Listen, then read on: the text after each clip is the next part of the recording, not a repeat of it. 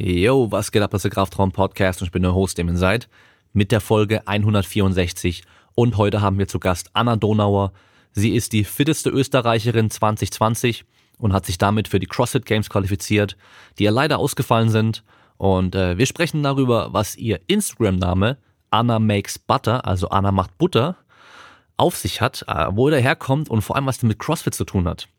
Und bevor es losgeht, wie immer, ihr wisst Bescheid, ihr könnt den Podcast unterstützen mit einer 5-Sterne-Bewertung bei Apple Podcasts, ihr könnt bei Spotify folgen, ihr könnt, glaube ich, mittlerweile auch bei Amazon bewerten, ich bin mir nicht ganz sicher. Auf Amazon sind wir natürlich auch. Dann könnt ihr den Podcast supporten, zum Beispiel mit Merchandise bei kraftraumshop.de. Wir haben T-Shirts, wir haben Hoodies, wir haben Banner. Ähm, es gibt natürlich auch das Coaching bei mir, das wisst ihr ja auch. Äh, wir haben auch Gutscheine, die man zu Weihnachten schön verschenken kann. Die kann man auch fürs Coaching einlösen. Und dann gibt's noch die Möglichkeit, mit dem Code Kraftraum auf ESM-Produkte 20% zu sparen bei fitmart.de. Also wer sich Eiweißpulver, Pre-Workout, Kreatin, was weiß ich was holen möchte, macht es am besten bei fitmart.de. Die Produkte sind top. Und ihr könnt eben noch 20% sparen auf die ESM-Produkte. Und dann könnt ihr auch mit dem Code Kraftraum bei asbarrel.com 10% sparen und dort Jeanshosen kaufen für Menschen mit dicken Oberschenkel, dickem Hintern vom vielen Kniebeugen. Also einfach fitte, sportliche, muskulöse Leute finden da passende Hosen, die am Bund oben nicht so extrem weit sind wie normale Hosen. Äh, ich trage da mittlerweile die Größe 34 in der Weite und ich habe sonst eigentlich in den normalen Hosen, wenn ich irgendwo einkaufe, immer 36, 37 und dann sind die an den Beinen trotzdem eng, aber oben am Bund wieder viel zu weit, weil ich halt nicht dick bin, sondern einfach nur trainierte Beine und trainierten Po hab. Und dann gibt's noch den Code Kraftraum bei simpleproducts.de und dort könnt ihr Home Gym Equipment kaufen. Wir wissen ja alle noch nicht, wie lange das mit dem Lockdown und so weiter weitergehen wird und äh, wie lange wir generell noch keine Möglichkeit haben, im Fitnessstudio und Co. zu trainieren. Deswegen gibt's dann dort Langhanteln, es gibt Gewichte, es gibt Racks und so weiter.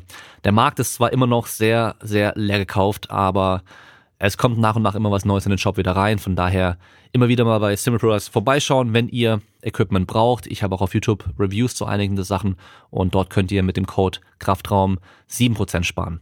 Und damit wünsche ich euch viel Spaß mit der Folge.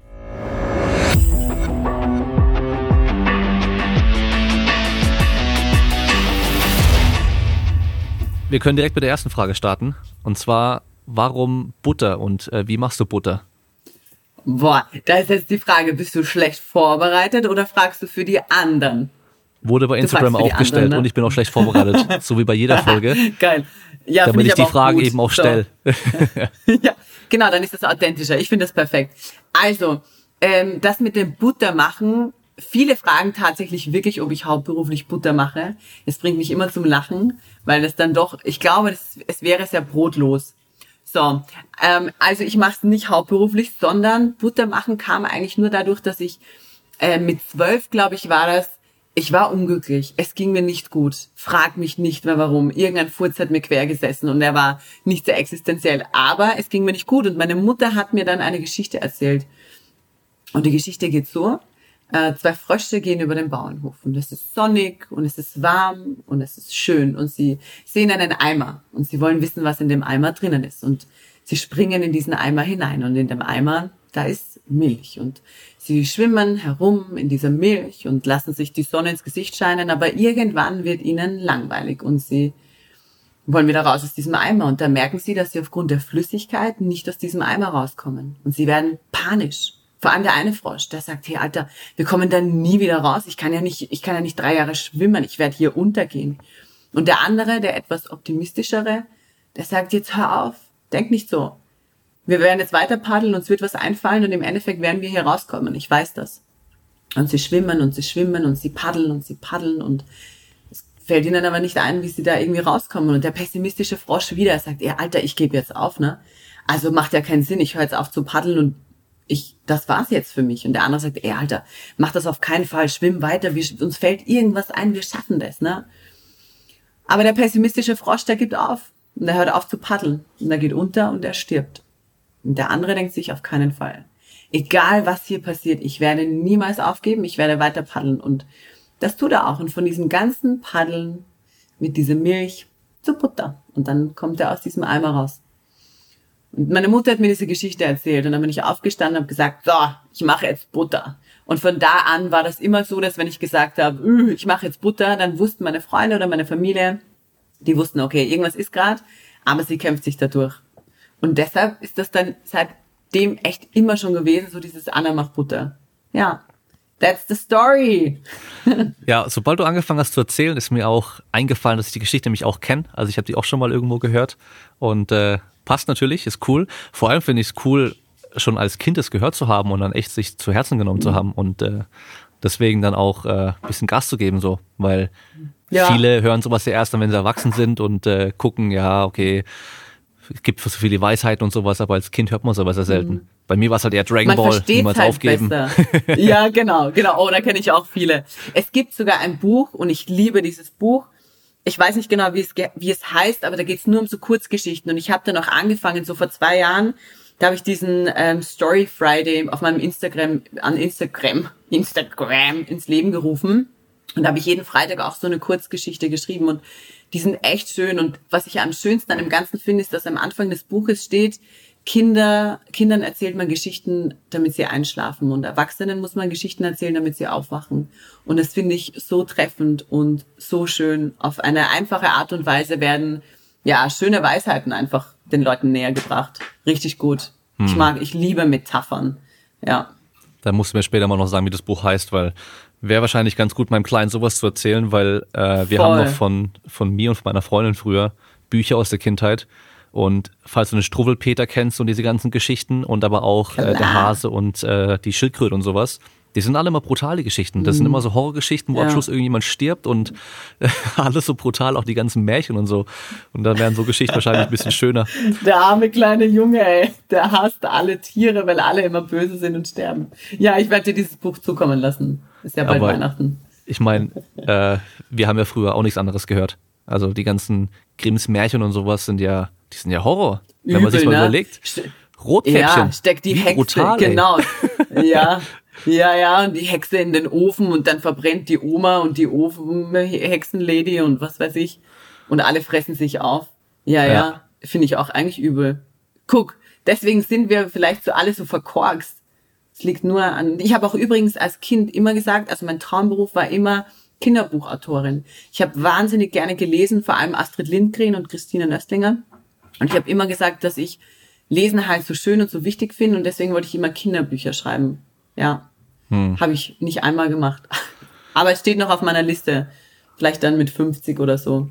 Gut, ja. jetzt kannst du ja selber bei Amazon Publish, bei Amazon glaube ich heißt ja äh, super easy Bücher äh, rausbringen. Von daher ist kannst, das schon so einfach? Ja, ja. Mit der Datei hochladen, Geil, das war's. und die drucken Buch. das Buch für dich und so weiter. Print on oh. demand. Boah, jetzt hast du mir ein Floh ins Ohr gesetzt. Ich ja. höre auf mit CrossFit. Ich mache nicht mehr CrossFit, ich mache jetzt Bücher. und dann äh, kannst du ja dann irgendwie noch einen guten äh, Namen ausdenken dafür. Dann irgendwas mit Butter auch wahrscheinlich, das würde dann passen. Ich habe also für, für Kinderbuch habe ich noch keinen Titel, aber ich habe immer schon gesagt, ich mag einmal, und es wird auch wahrscheinlich niemand lesen, aber nur für mich, was über mein Leben schreiben und habe schon seit sehr, sehr vielen Jahren auch diesen Titel dafür. Und ein Freund von mir hat mir auch vor ein paar Jahren, das fand ich voll schön, ein Buch geschenkt zum Geburtstag, ein ganz normal gebundenes Buch mit leeren Seiten, aber mit dem Deckblatt und genau diesem Titel. Also er hat sich das gemerkt. Und ähm, der Titel von dem Buch war ist mir egal, ob es dich interessiert, ich erzähl's dir. Hoffentlich klaut mir das jetzt aber niemand. Ich habe das patentiert, habe ich nicht. Der Titel von dem Buch soll sein, das Leben ist kein Konjunktiv und warum Rosinen nur mit Schokolade schmecken. Ja, und dann erkläre ich in diesem Buch. Das beschreibt nämlich mein Leben. Aber vielleicht bringe ich Butter auch noch an. Mal gucken. Ja, ich schreibe jetzt Bücher. Danke. Du hast mich sehr inspiriert. Rosinen mit Schokolade, okay. Ich, äh, ja. ich glaube, da bin ich nicht bei dir aber ich mag halt Rosinen generell nicht. Hast du schon mal gegessen? Genau, Moment. Und genau das ist das Prinzip, das ich dann beschreiben möchte. Ich hasse Rosinen. Ey, wenn Rosinen, Rosinen finde ich übrigens sehen aus wie so kleine, vertrocknete Mäuseärsche. Also richtig ekelhaft. Und wenn Rosinen in einem Kuchen sind, bin ich die Erste, die ganz viel Zeit verbringt, diese ganzen Rosinen rauszugeben. So, aber Rosinen mit Schokolade ist auf meinen Top 3 der Lieblingssüßigkeiten. Und das ist das Kuriose dran. Ich finde Rosinen blöd, aber in Kombination mit etwas anderem Finde ich so toll. Und das ist halt im Leben auch manchmal so. Manchmal musst du etwas anders kombinieren oder in einer, von einem anderen Blickwinkel betrachten und dann findest du es vielleicht voll geil. Zum Beispiel früher als 19-Jährige, wenn du gesagt hättest, Frauen mit vielen Muskeln, hätte ich dir gesagt, finde ich hässlich. Und heute stehe ich da und finde es toll. So, manchmal muss man halt einfach nur Rahmenbedingungen verändern und dann findet man was halt cool. Und so ist es halt mit diesen Rosinen. Ja. Da sind wir auch schon bei der ein, einer Instagram-Frage und zwar, was ist deine liebste, nicht so gesunde Mahlzeit? Nummer drei hast du ja gesagt, oder in den Top drei ist Schokorosinen ja, oder Rosinen mit Schokolade. finde ich total toll. Mhm, ja, dann Germknödel, wenn man das bei euch kennt in Deutschland. Also Germknödel mit Butter und Mohn. Ähm, da ist Bovidel drin. Ich glaube, ich, keiner kennt das. Ähm, das gibt's so, wenn, wenn, wenn du schon mal Skifahren warst oder Snowboarden auf der Hütte oben gibt's das immer. Also richtig lecker. Aber ich bin ein absoluter Spare Ribs Fan. Und auch mittlerweile echt schon Spare Ribs, Spare Ribs Profi. Also ich, ich kann schon echt gut beurteilen und ich, egal wo ich hinkomme, wenn das auf der Speisekarte steht, dann esse ich das und probiere das. Ich liebe Spare Ribs. Ich finde, das ist auch für Veganer zum Zuhören wahrscheinlich sehr ekelhaft, aber es ist, ich finde es einfach so animalisch, ne? Am Knochen zu nagen, mit den Fingern zu essen. Ich esse prinzipiell gern mit den Fingern. Ich brauche da auch keine Soßen oder so irgendwas. Wenn es gut gemacht ist, reicht mir einfach nur das Fleisch. Ich finde es toll, ja. Hm, was mit Pizza? Ich nehme Spare Ribs. Ähm, ich mag Pizza, muss aber sagen, dass es mir ich, nach Pizza nie sonderlich gut geht. Und ich fühle mich nach Pizza auch irgendwie nie toll. Ich fühle mich, fühl mich nach einem Burger irgendwie besser als nach einer Pizza. Hm. So, also deshalb esse ich echt selten Pizza. Aber was ich in letzter Zeit voll oft mache, wenn du gern Pizza machst, ich mache mir die immer selber und statt dem Boden nehme ich einfach nur einen Wrap. Ich hm. nehme einfach so einen ganz normalen Wrap, den belege ich mir, gebe das ins Rohr, es hat viel weniger Kalorien, schmeckt voll geil, liegt nicht im Magen und ich bin glücklich. Wrap Pizza it is. Ja, da habe ich vielleicht Glück, ich kann äh, jeden Tag Pizza essen, mehrmals am Tag und mir geht's super. Und habe ich auch schon gemacht Ehrlich? früher. ja. Ah, geil. Ich hab, Welche äh, ist die beste? Zwei Wochen mal am Stück eigentlich nur Pizza gegessen. Es war im Urlaub in so einem äh, All-Inclusive Hotel. Ja. Da habe ich, da, da war ich, keine Ahnung, 16 glaube ich, mit meinen Eltern dort und da habe ich immer gepennt bis zum Mittagessen weil ich halt immer nachts dann noch wach war, bin zum Mittagessen aufgewacht, ja. da mir dann die Pizza machen lassen immer. Du konntest halt die Zutaten auswählen, die du haben möchtest. Und dann halt Mittagspizza, abends nochmal Pizza und ähm, dann halt nachts dann Snacks, gab's halt Eis und alles mögliche. Und das war meine Ernährung für zwei Wochen damals.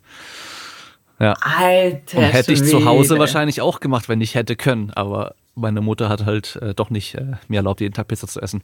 Oder genug Pizza gekauft. Ja, gute dafür. Mutter. wenn du wählen müsstest, du darfst dir eine Pizza selber belegen, was würde da drauf kommen? Ähm, Hackfleisch oder Bolognese? Mhm. Ähm, mittlerweile auch ein bisschen Brokkoli, ein bisschen Paprika, ein bisschen Zwiebeln. Und äh, ich mache meistens halt so wirklich übertrieben einfach noch äh, Salami und noch Schinken drauf. Also Geil.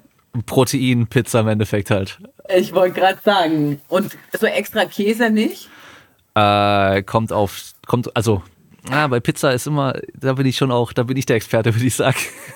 also wenn der, wenn da viel Teig ist, dann muss natürlich viel Käse, damit das Verhältnis da passt. Aber wenn es ein dünner Teig ist, dann ja. darf nicht zu viel Käse sein, weil sonst äh, passt halt auch nicht mehr, dann isst du nur noch Käse. Also so Würstchen und Käse im Rand, ist kann auch ganz geil sein, aber muss nicht sein. Das habe ich auch nur weißt zweimal du, was gehabt. Was mir da gerade so. einfällt, das gibt's ja auch nur bei euch in Deutschland. Also ich, ich kenne es nicht aus Österreich, so äh, gefüllte Pizzabrötchen weil du gerade sagst, so im Rand soll was drin sein.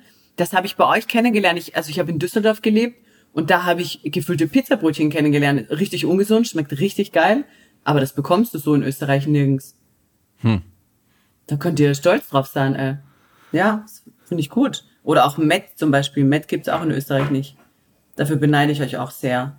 Ah, das gibt's aber nur im Norden hm. und ich bin im Süden, also. Das gibt's im, im Süden nicht?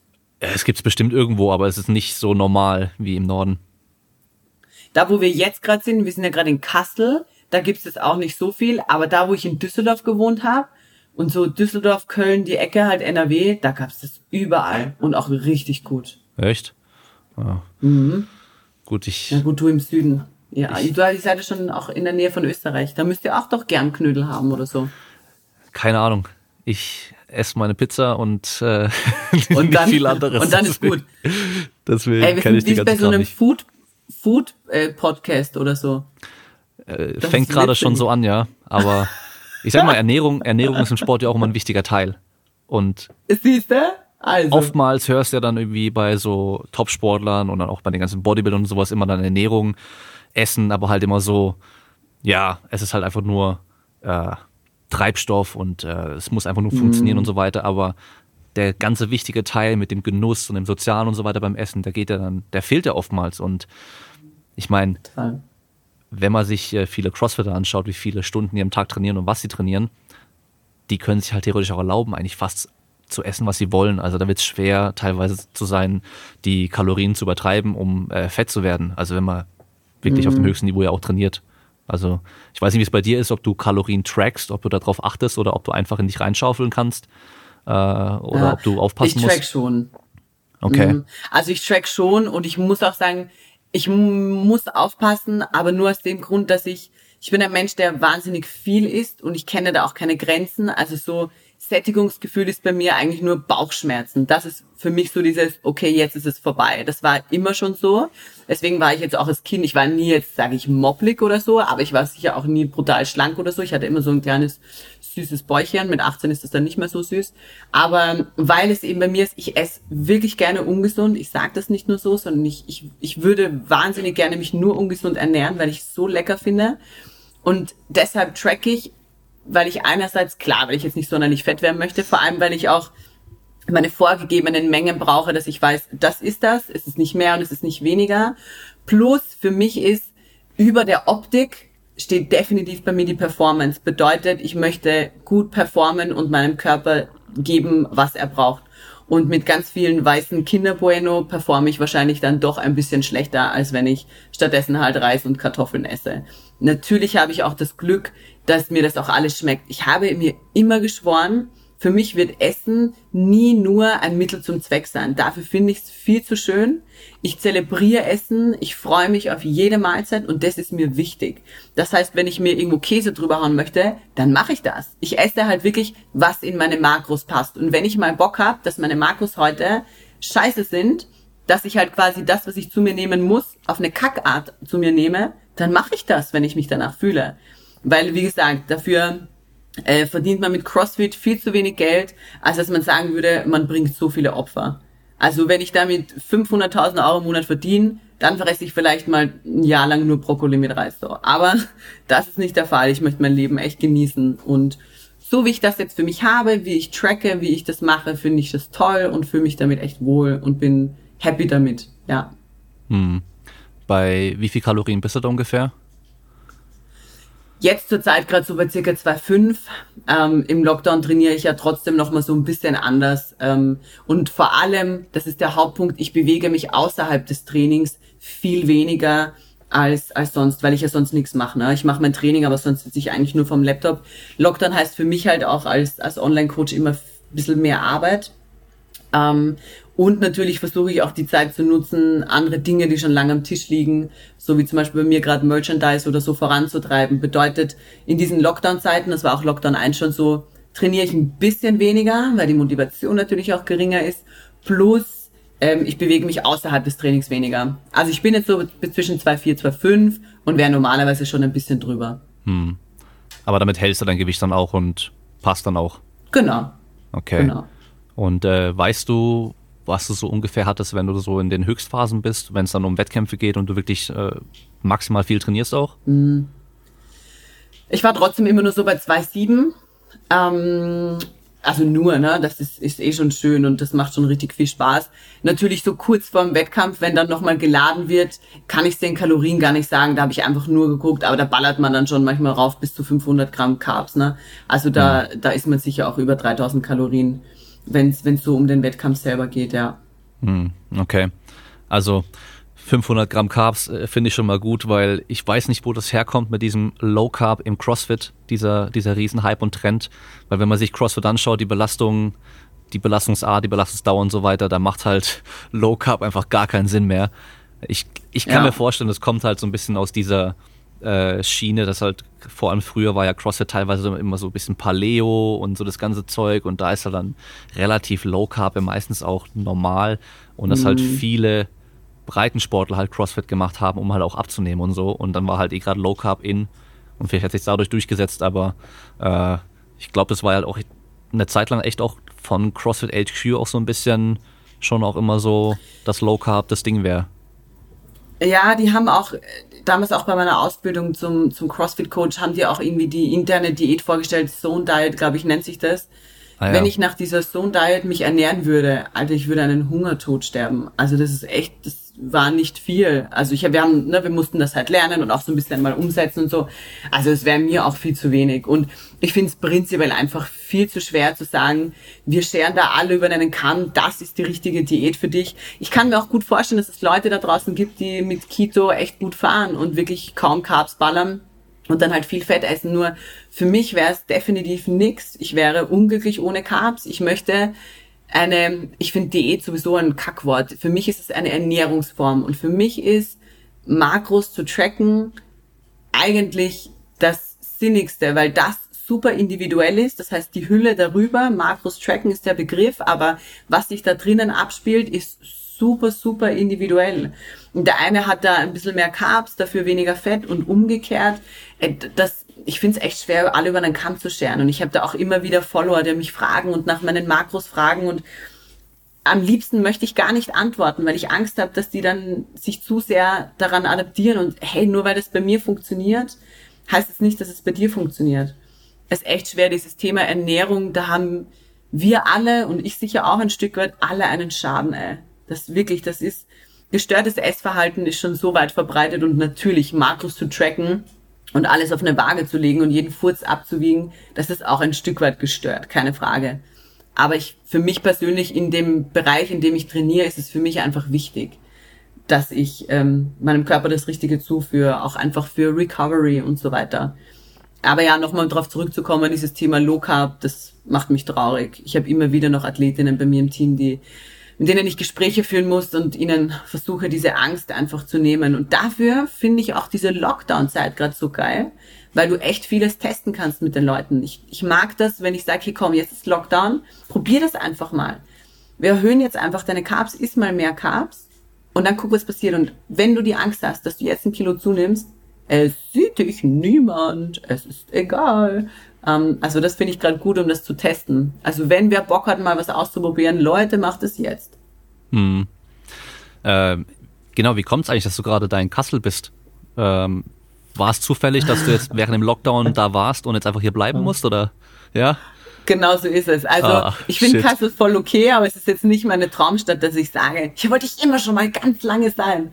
Nein, es kam daher, dass wir, ich hatte hier einen Wettkampf gehabt Ende Oktober, plus mein Coach hat hier eine Box und ich habe den, ja, es war halt wieder mal der Plan, ne, dass wir uns wieder mal sehen und ich so ein so eine Art Trainingscamp hier einfach mache.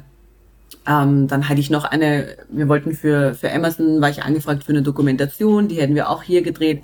Eine Hochzeit, also es kam einfach viel zusammen hier in der Nähe. Und der Plan war, drei Wochen hier zu sein und dann wieder nach Österreich zu fahren. Und ich bin jetzt in Woche acht Woche acht in Kassel.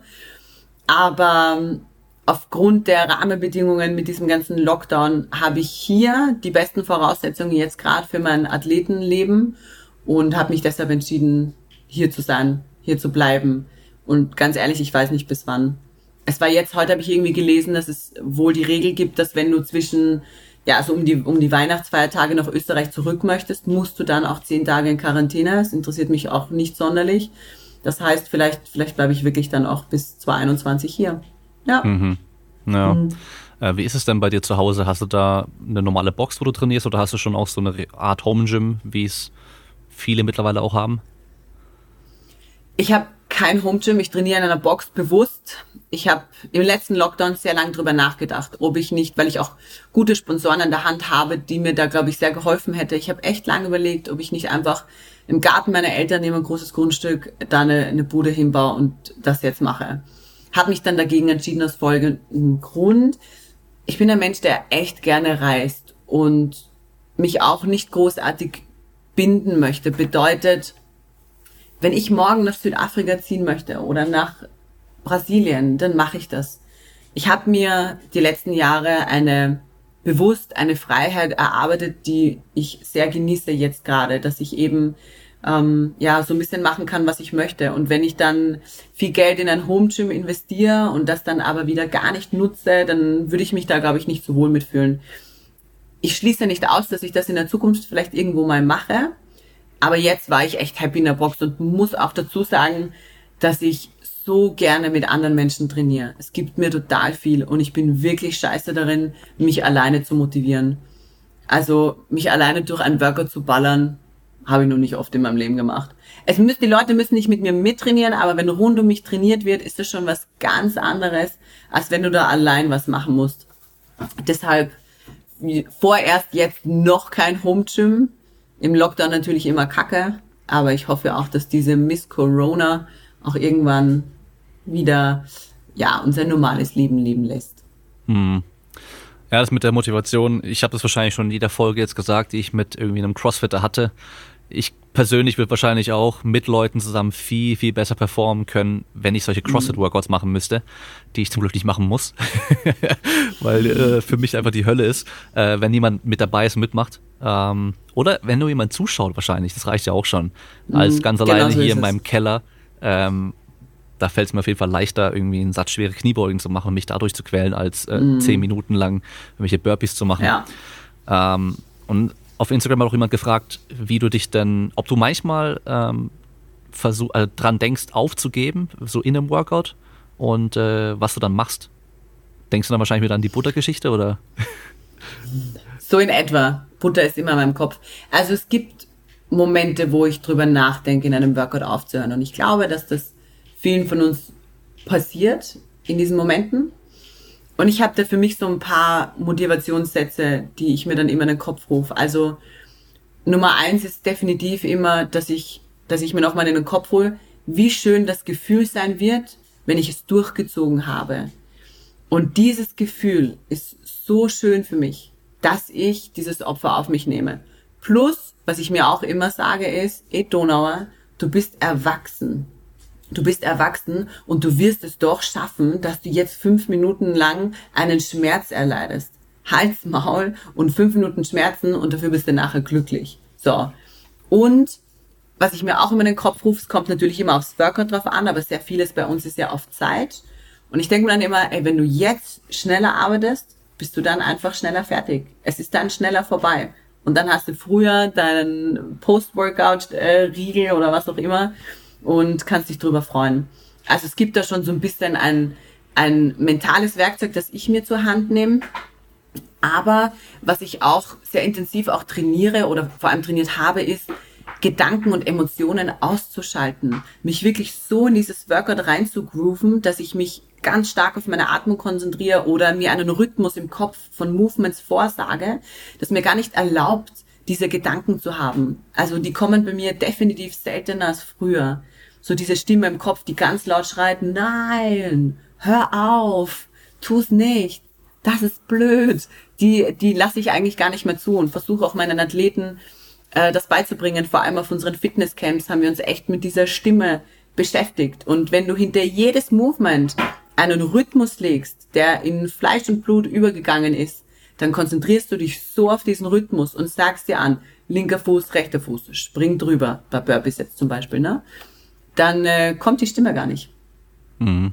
Ja, das ist äh, natürlich schwer, wahrscheinlich gerade am Anfang für viele, aber das Ding ist auch wieder, je öfter man sowas macht, desto einfacher wird es dann auch. Und ähm, mhm. wahrscheinlich gerade für den Wettkampf auch sehr wichtig, wenn du im Training halt öfter die Situation hattest, dass du so an die Grenze auch gehst und halt eben mit dir selber dann diskutierst teilweise oder halt eben einfach drüber nachdenkst, so höre ich jetzt auf, höre ich nicht auf, äh, dass dem Wettkampf dann auch gar nicht mehr erst passiert. Und äh, zum Wettkampf oder auch zu normalen Workouts, es ist ja ganz normal, dass man danach meistens denkt, so, oh, ich hätte hier eigentlich noch ein bisschen mehr Gas geben können oder sowas.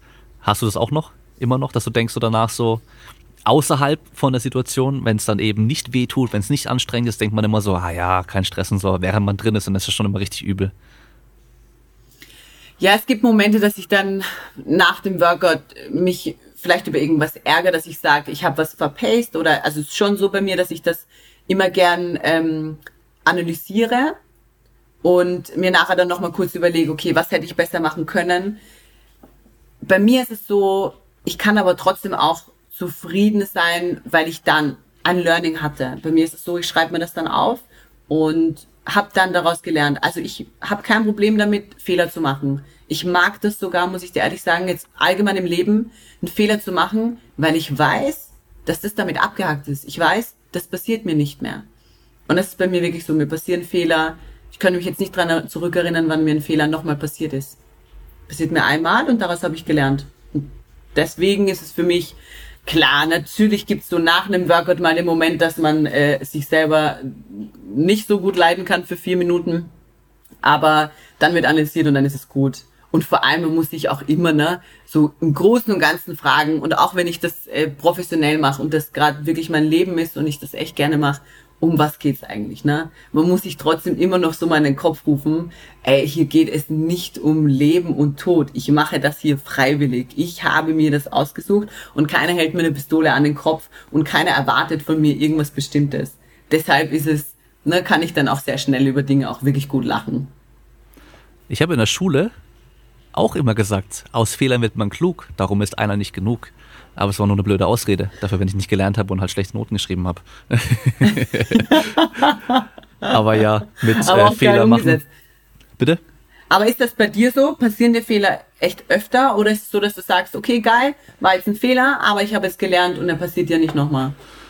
Ähm, nee, eigentlich auch so. Ähm, gut, ich meine, in meinem Training bei mir ist relativ gleich alles immer, da passiert nicht viel, da ändert sich nicht so viel, ich habe nicht so viel, also im CrossFit weißt, hast ja viel mehr äh, unerwartete Sachen auch und so weiter.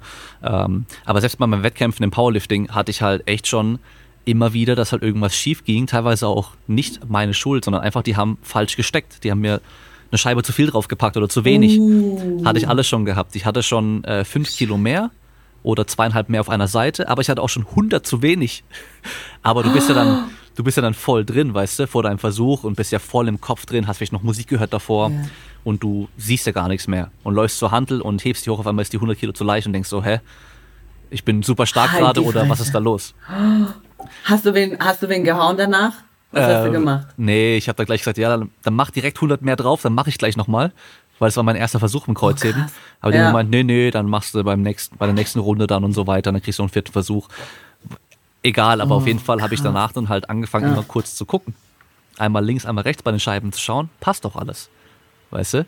Ja. Und halt auch, dass ich ähm, nicht mehr so, so ein extrem im Kopf halt irgendwie sein muss, sondern einfach entspannt und locker. Ich weiß ja, was ich im Training gemacht habe. Ich kann mich auf mein Training verlassen und ich brauche jetzt nicht mhm. äh, voll ausrasten und durchdrehen und eben rot sehen und halt nichts mehr wahrnehmen, sondern ich kann halt einfach dahin gehen, kann mhm. die Sachen nochmal kurz checken, passt alles und dann kann ich mich schnell fokussieren und dann kann ich halt dann äh, abliefern, sag ich mal. Mhm. Und äh, das ist so, was ich halt daraus gelernt habe.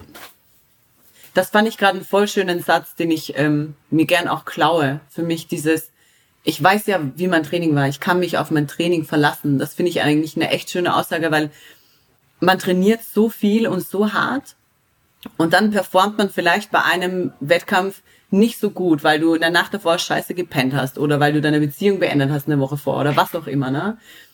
Und dann nur anhand dieses einen Wettkampfes beurteilt man dann das ganze letzte Jahr Training und hat das Gefühl, man hat alles falsch gemacht oder so, ne? Aber dass man vielleicht ein Jahr einfach gut trainiert hat, sich nicht verletzt hat und immer gut gefühlt hat, das wird dann in dem Moment komplett vergessen. Das ist so schade, ne? Das ist immer dieser eine Stichtag und da muss ich funktionieren. Klar, das ist der Anspruch im Leistungssport, aber das ist halt nicht immer möglich. Und dann fallen halt, glaube ich, auch viele in ein echt tiefes Loch. Ja, auf jeden Fall. Und ähm, das Ding ist halt, wenn du im Training, wenn du, das, das kennst du ja vielleicht noch von früher oder so, wenn du halt nicht 100% gegeben hast, sag ich mal, sondern halt hier und da mal, ja, ich habe hier mal eben aufgehört, ich habe hier mal ausfallen lassen und so weiter. Oder halt auch eben vielleicht zu kurzfristig alles gemacht und so, dann, dann weißt du halt auch nicht, okay, was geht jetzt wirklich?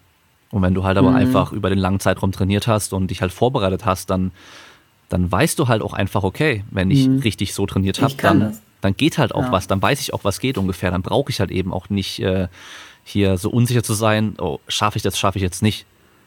Ich meine, mhm, gut, beim CrossFit, ähm, außer jetzt bei diesen 1RM-Geschichten, ist es ja eh nochmal ein bisschen was anderes. Ja, Das ist ja mehr eben so der Kampf mit dir selbst im Kopf, wenn es halt gerade so lange geht vor allem auch, aber ähm, sei es beim Gewichtheben jetzt dann gerade. Also wenn du dann halt einen Max-Snatch machen musst und du hast halt äh, jetzt innerhalb von ein paar Wochen versucht, den, deinen Max hochzuprügeln, äh, ohne große Vorbereitung und so weiter, dann weißt du halt nicht, was geht.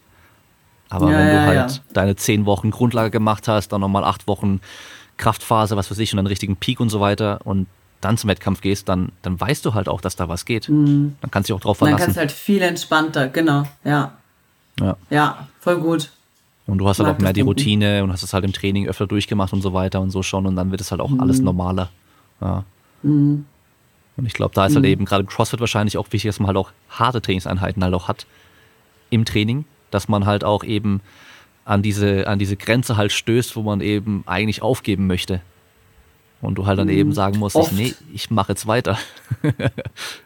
Mir ging's gestern so, mir ging's heute so, mir ging's vorgestern so. Es gibt immer wieder diese Momente, wo man eigentlich aufhören möchte. Das Problem beim Cross, Problem, ich mag's nicht Problem nennen, aber im CrossFit ist halt auch ein bisschen tricky.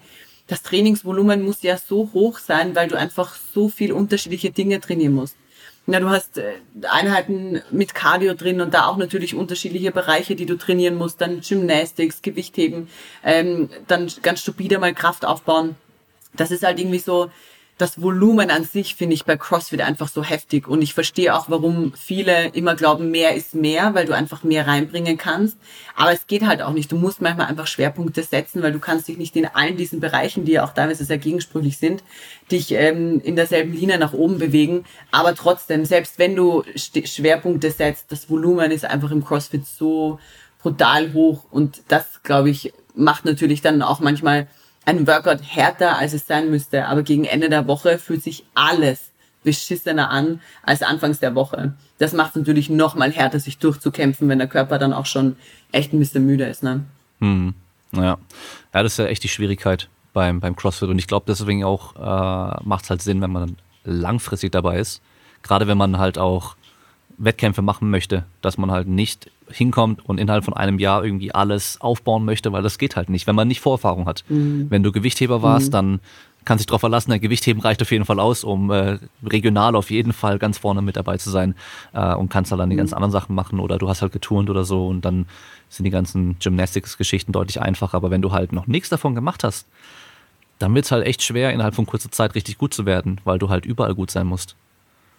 Genau, und dann bring das mal einem Athleten bei, der jetzt vielleicht noch nicht so viel Sporterfahrung hat. Wenn der vorher schon in irgendeiner Sportart im Leistungsbereich war oder ein bisschen weiter oben, dann, dann weiß der das. Aber wenn jemand bei Null beginnt, möchte der halt seine One-Rams nach oben knallen, möchte aber auch äh, sein Max-Set Pull-Ups äh, verbessern und so weiter. Und dann ist es echt schwer als Coach, ähm, wie soll ich sagen, zu verhindern, dass irgendwann ein Motivationstief fällt, weil er das eine jetzt noch nicht besser kann. Da muss man halt echt immer sich Zeit nehmen und sagen, hey, aber guck, guck mal, wo du begonnen hast und dafür ist das und das und das ist jetzt schon viel besser. Und da und da und daran werden wir auch noch arbeiten. Und da kommt auch dazu, das ist auch vielleicht so ein Frauenthema, aber ich glaube, es geht den Männern ähnlich. Für mich als Frau war es total schwierig, mein, mein Kampfgewicht zu finden. Bedeutet das Körpergewicht, mit dem ich noch gut Kraft bewegen kann, aber auch noch halbwegs schnell bin und mein Gymnastics auch nicht darunter leidet. Das ist echt auch noch so immer so ein bisschen ein Kampf, weil klar, wenn ich jetzt drei Kilo weniger Körpergewicht habe, mache ich dir mehr Muscle-Ups, weil ich leichter bin, aber dafür ist mein, mein Deadlift wahrscheinlich auch nicht so gut. Ne? Also das ist so, puh, man muss echt an viele Dinge irgendwie denken und alles mit einkalkulieren und so. Also irgendwie echt was für schlaue Leute, deswegen weiß ich auch nicht, warum ich das mache. Ja. Ich habe da gestern erst drüber nachgedacht, weil ich habe jetzt gerade 97 Kilo und ähm, schon relativ schwer. So krafttechnisch fühlt sich halt alles ganz geil an, aber ich merke halt schon auch, dass ich echt ein bisschen schnell aus der Puste bin und so.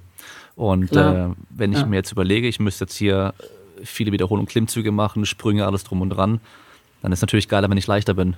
Also, falls Alex von den Hipstern of Doom gerade zuhört, du weißt, was los ist. Du musst äh, bisschen runter, weil der hat mich letztens gefragt, welche T-Shirt-Größe ich habe.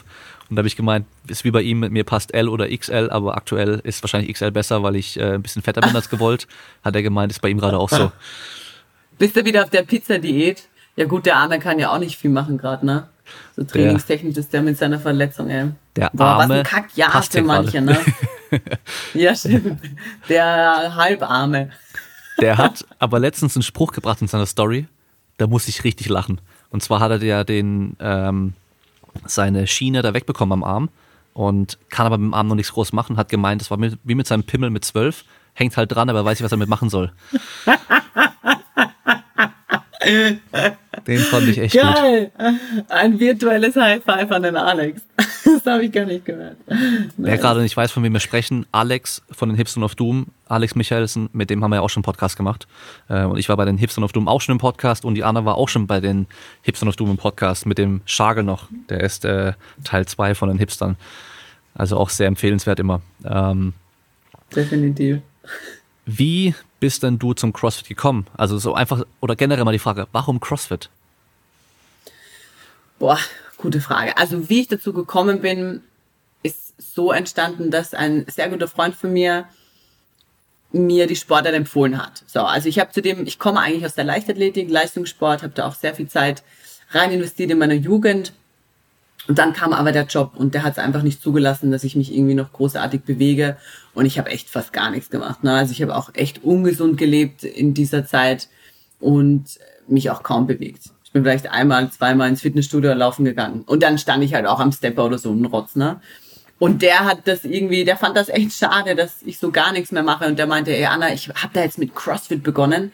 Das ist auch echt, das ist glaube ich schon sieben Jahre her. Das war ganz am Anfang, wo es in Österreich auch echt neu war. Und er sagt, ich glaube, du findest das voll cool, probier das mal mit mir. Und dann bin ich mal mit dem da hingegangen. Die Geschichte erzähle ich auch oft. Wir haben nämlich in der ersten Stunde haben wir gemacht Turkish Get-Ups. Kennst du die? Ja, klar. Boah. Und dann, und das fand ich so affig, ne? Das habe ich auch nicht verstanden. Weil, da muss ich jetzt so eine Kugel nehmen und dann muss ich mich da auf den Boden legen und wieder aufstehen und die darf mir nicht runterfallen. Und das fand ich richtig komisch. Und ich habe auch zu dem dann nachher gesagt, ja, nicht böse sein, du kannst es auch weitermachen, aber ich mache das nie wieder. Das verstehe ich nicht, ne? Und dann meinte er auch, nein, du hast dir einfach nur eine blöde Stunde ausgesucht, wir machen noch so viel coolere Sachen. Und ich musste ihm versprechen, dem Ganzen noch eine Chance zu geben und das habe ich gemacht. Und dann bin ich dabei geblieben. Dann fand ich es echt cool. Was ich mochte an CrossFit war, oder warum ich hängen geblieben bin, ist, es gibt so viele Movements und es gibt immer etwas, was du neu dazulernen kannst. Vor allem am Anfang dieses, das Gefühl, wenn du das erste Mal einen Muscle-Up geschafft hast oder deinen ersten Kipping-Pull-Up, wenn du ähm, mal statt 60 Kilo Deadlift mal 70 Kilo schaffst. Das sind alles so wundervolle Erfolgserlebnisse und du siehst halt im CrossFit echt sehr schnell, wenn was weitergeht. Also wenn du dich und ich habe mich die Jahre davor eher auf Optik konzentriert. Weißt du, ich bin ins Fitnessstudio gegangen, damit ich halt nicht fett werde oder damit ähm, ich mal Rips essen kann. Aber da war auf einmal wieder dieser Performance Fokus da. Und das fand ich so schön. Es war mir scheißegal. Ich fand vorher das schön, wenn eine Frau dünn ist. Und dann habe ich Muskeln zugenommen. Und ich fand das geil, weil das einfach ein Indiz dafür war, dass ich mich verbessere und dass ich stärker werde. Und das war, das war echt ein Hype. Ich, ich habe das total gefeiert und tu das immer noch. Und ja, hab echt, ich wollte dabei bleiben. Ich wollte besser werden. Dieser Drang war so groß und es ist sehr schön zu sehen, dass es echt vielen so geht. Dieses, dieses dieses, dieser Drang, alle Movements können zu wollen. Das ist wirklich schön. Und das war bei mir der Grund, warum ich hängen geblieben bin. Ich habe am Anfang das echt nur sporadisch gemacht, weil ich trotzdem noch in dem Job war und, und hatte da wirklich nicht viel Zeit. Also ich habe so zweimal die Woche halt eine Class gemacht und so. Und dann irgendwann habe ich mich beruflich total verändert, habe dann meinen Job gekündigt und so und bin auf Reisen gegangen und dann hatte ich echt viel Zeit zu trainieren. Und auch auf meinen Reisen, ich habe mich eigentlich immer mit, mit Athleten umgeben, hauptsächlich dann auch mit Crossfittern. Und dann ist man halt auch so ein bisschen reingetaucht. Ne? Dann kannst du dich mehr aufs Training konzentrieren, fängst an, dich dann auch um deine Ernährung zu kümmern und dann, ja, dann auf einmal ist man drinnen und sagt, Wuhu, jetzt führe ich ein Crossfit-Leben. Und äh, wie lange hat es ungefähr gedauert, bis du dich so richtig als Crossfitterin gesehen hast und dann auch eben die Wettkämpfe als Ziel hattest? Ich glaube, das waren zwei Jahre. Ja, zwei Jahre. Ich habe dann, also am Anfang sporadisch und dann war es so, dass mich, ähm, es gab einen Wettkampf und jede Box durfte eine Wildcard vergeben. So war das, glaube ich. Und unser Box-Owner hat, ohne mich zu fragen, mich für diese Wildcard angemeldet, weil er wusste, dass ich das kann. Und ich war echt wütend, ich, weil ich so panisch war. Ich hatte so Angst, ich konnte zu dem Zeitpunkt auch, glaube ich, noch gar keine Double anders oder so. Und ich wollte einfach, ich wollte mich nicht blamieren. Und ich weiß noch, da waren, das war so drei, vier Monate vor dem Wettkampf. Und da habe ich auf einmal umgeschalten und da habe ich echt trainiert wie eine Wilde, weil die Angst davor, mich zu blamieren, im Rampenlicht zu stehen und zu versagen, war so groß, dass ich echt geackert habe. Und da war dann mein erster Wettkampf und danach habe ich einfach gemerkt, wie viel Bock das macht und wie, wie sehr ich den Wettkampf liebe, dass das, ich kannte das nur aus der Leichtathletik und ich habe da gemerkt, wie sehr ich das vermisst habe. Und mhm. das, ja, das hat mich süchtig gemacht und das war dann so der Kick-Off quasi. Denkst du, das hat was damit zu tun, dass du Leichtathletik gemacht hast und da halt auch Leistungssport, Leistungssportlerin warst und deswegen halt auch gleich einen Anspruch hattest, wenn ich was mache, dann mache ich es auch richtig und eben, es ist was Sportliches, es ist zwar was anderes, aber trotzdem was Sportliches, das heißt, da muss ich auch gut sein und kann mich eben halt nicht blamieren. Ja, für mich ist es sehr schwer, in irgendetwas nicht gut zu sein. Das klingt jetzt vielleicht auch super arrogant und es gibt auch echt viele Dinge, in denen ich nicht gut bin, deshalb mache ich sie nicht. Und CrossFit war das erste, wo ich jetzt am Anfang echt nicht gut war, aber wo ich trotzdem drangeblieben bin, wo ich nicht gesagt habe, okay, kann ich nicht von Anhieb, ich lasse es sein. Klar gab es auch um mich Leute rum, die meinten, ey, wir glauben, dass du Talent dafür hast. Das hat natürlich motiviert, nicht gleich aufzugeben, wenn nicht alles so klappt. Aber also ganz ehrlich, ich wäre super gerne Volleyballerin gewesen. Bin ich aber nicht gut genug und habe mich auch gar nicht reingetigert. Also damit meine ich nur, für mich ist es echt schwer, was nicht gut zu sein. Das ist aber nicht nur im Sport, sondern bei mir ist halt, ich mache alles sehr, sehr extrem. Das bei mir, es hat sich einfach in meiner Kindheit ein bisschen herauskristallisiert, dass ich ein sehr leistungsorientierter Mensch bin. Und leider habe ich das auch sehr, sehr in meiner Arbeit damals ausgelebt. Deswegen gab es ja auch für mich während meiner intensiven Arbeit keinen Job, weil ich, ah, keinen, keinen Sport, weil für mich die Arbeit gezählt hat. Alles, was ich getan habe, habe ich für diese oder oder sollte auf den Job einzahlen. Bedeutet, wenn ich was mache, ist es meistens sehr extrem, aber das ist nicht immer gesund. Das ist nicht immer gut. Also es ist für mich ein treuer Wegbegleiter, dass ich versuche, ein bisschen Druck aus den Dingen rauszunehmen. Es gelingt mir immer besser. Aber auf der einen Seite, klar, ist das der Grund, warum ich vielleicht auch nicht schlecht bin in meiner Sportart. Auf der anderen Seite glaube ich auch, dass jetzt, wo ich ein bisschen mehr Druck rausgenommen habe, dass ich noch besser werde. Ja. Das, äh, Learning.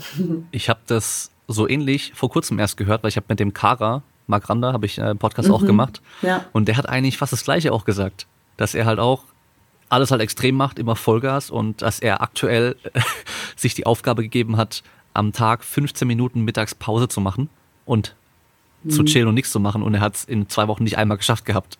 Boah, Aber es ist wahrscheinlich halt ein, äh, eine, ähm, wie sagt man, eine Eigenschaft, die halt auch eben hilft im Sport so gut zu werden. Weil ich glaube, wenn mhm. du da halt gerade in so einem Sport wie CrossFit, wo eben halt so viel Training auch nötig ist, halt äh, ja halbe Dinger nur machst, dann wird es halt nichts werden.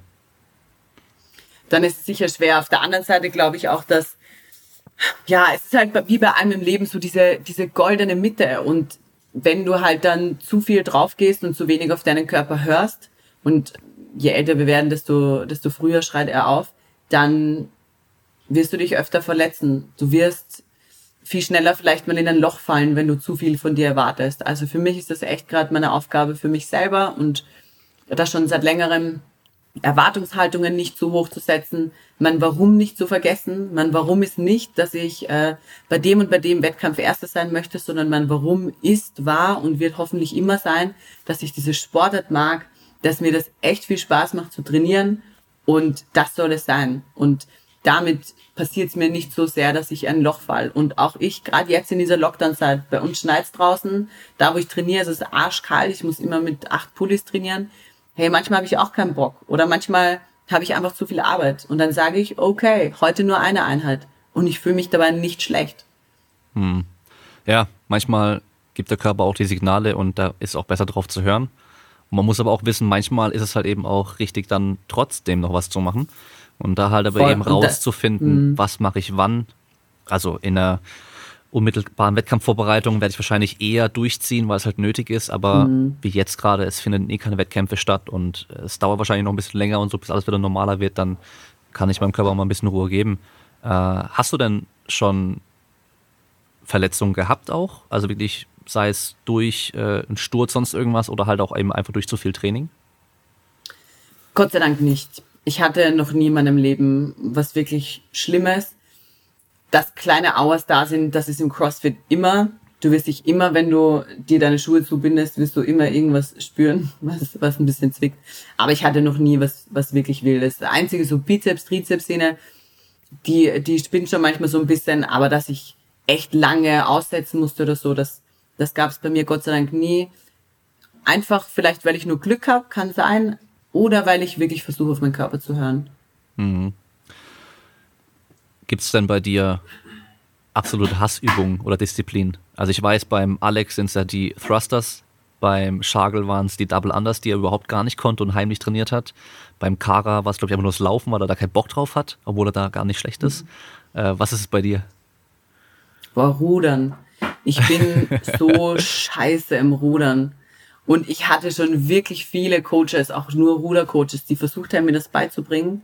Und es ist bei mir, ich habe das gestern auch in einem Podcast erzählt, äh, wie mit der analogen Uhr. Ich kann die analoge Uhr nicht. Du siehst auch bei mir im Hintergrund eine analoge Uhr, die bei mir gar nichts bringt, weil ich sie nicht verstehe.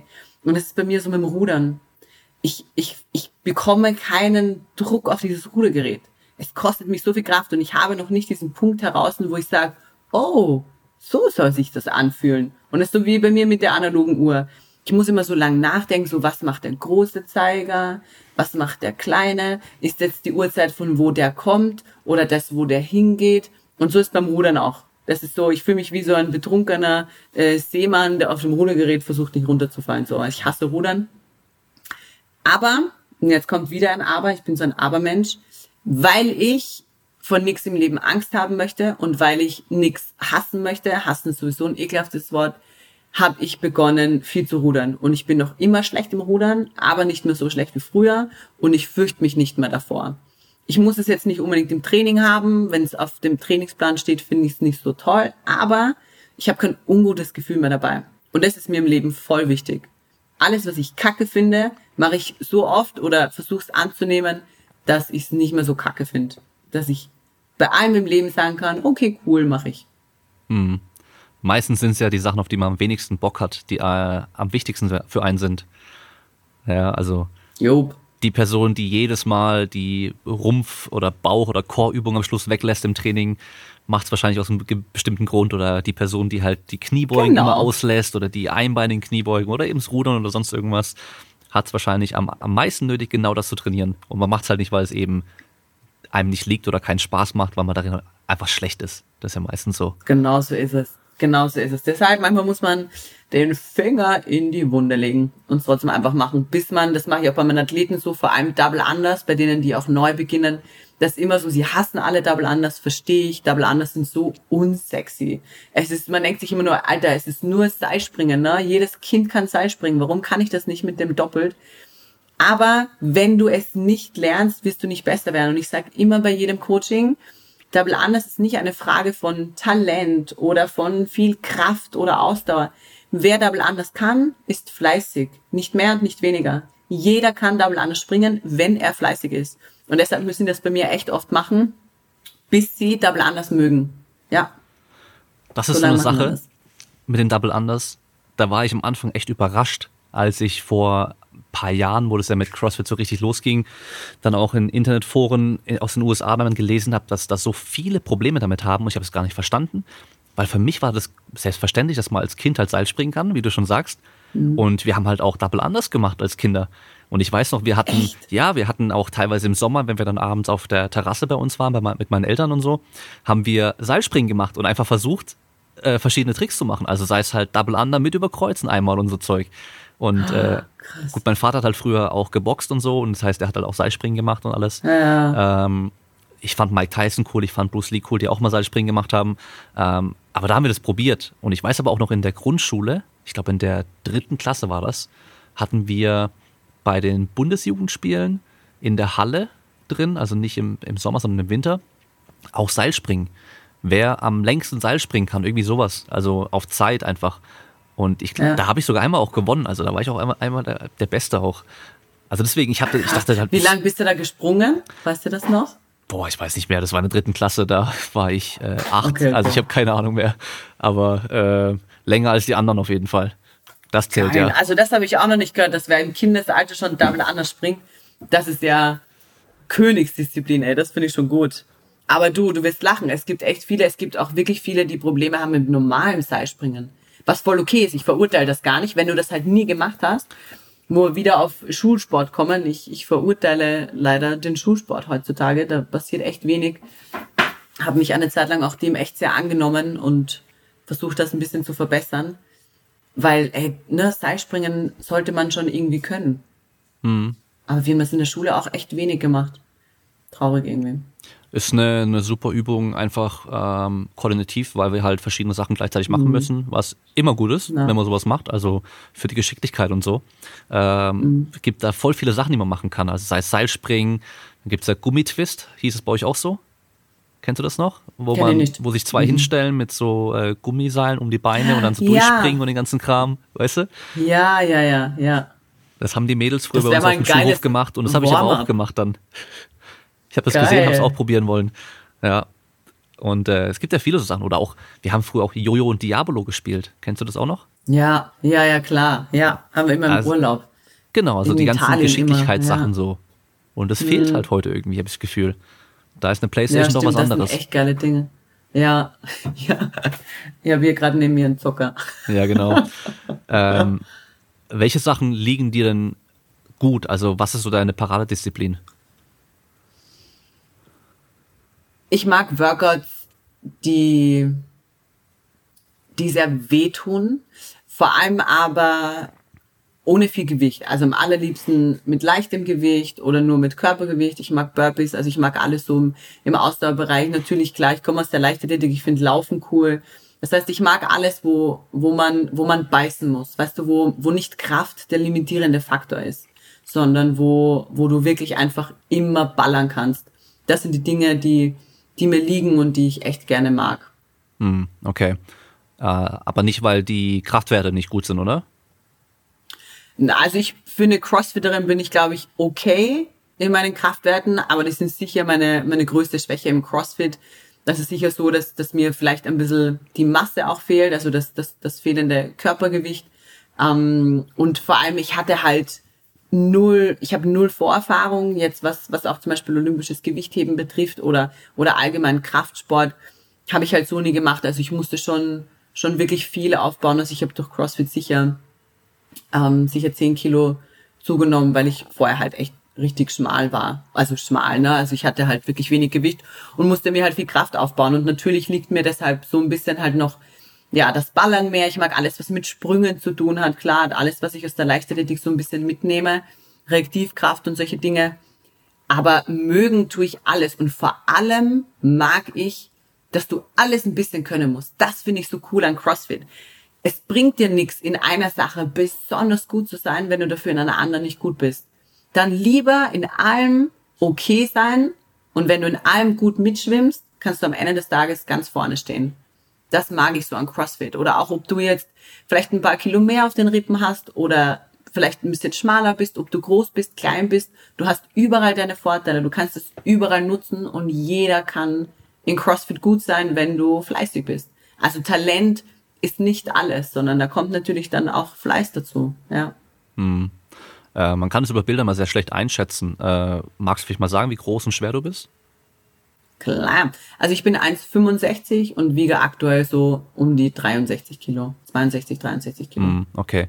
Ich kann auch schwer einschätzen, wie das im Vergleich zur internationalen Konkurrenz vielleicht auch ist. Also ich glaube, die Annie, ich weiß nie, wie man den richtigen Nachnamen ausspricht, da Thorstottir oder sowas, Ja, sorry, sorry, ja. die ist, glaube ich, eher Ähm, groß, boah. oder? Genau, die ist eher größer.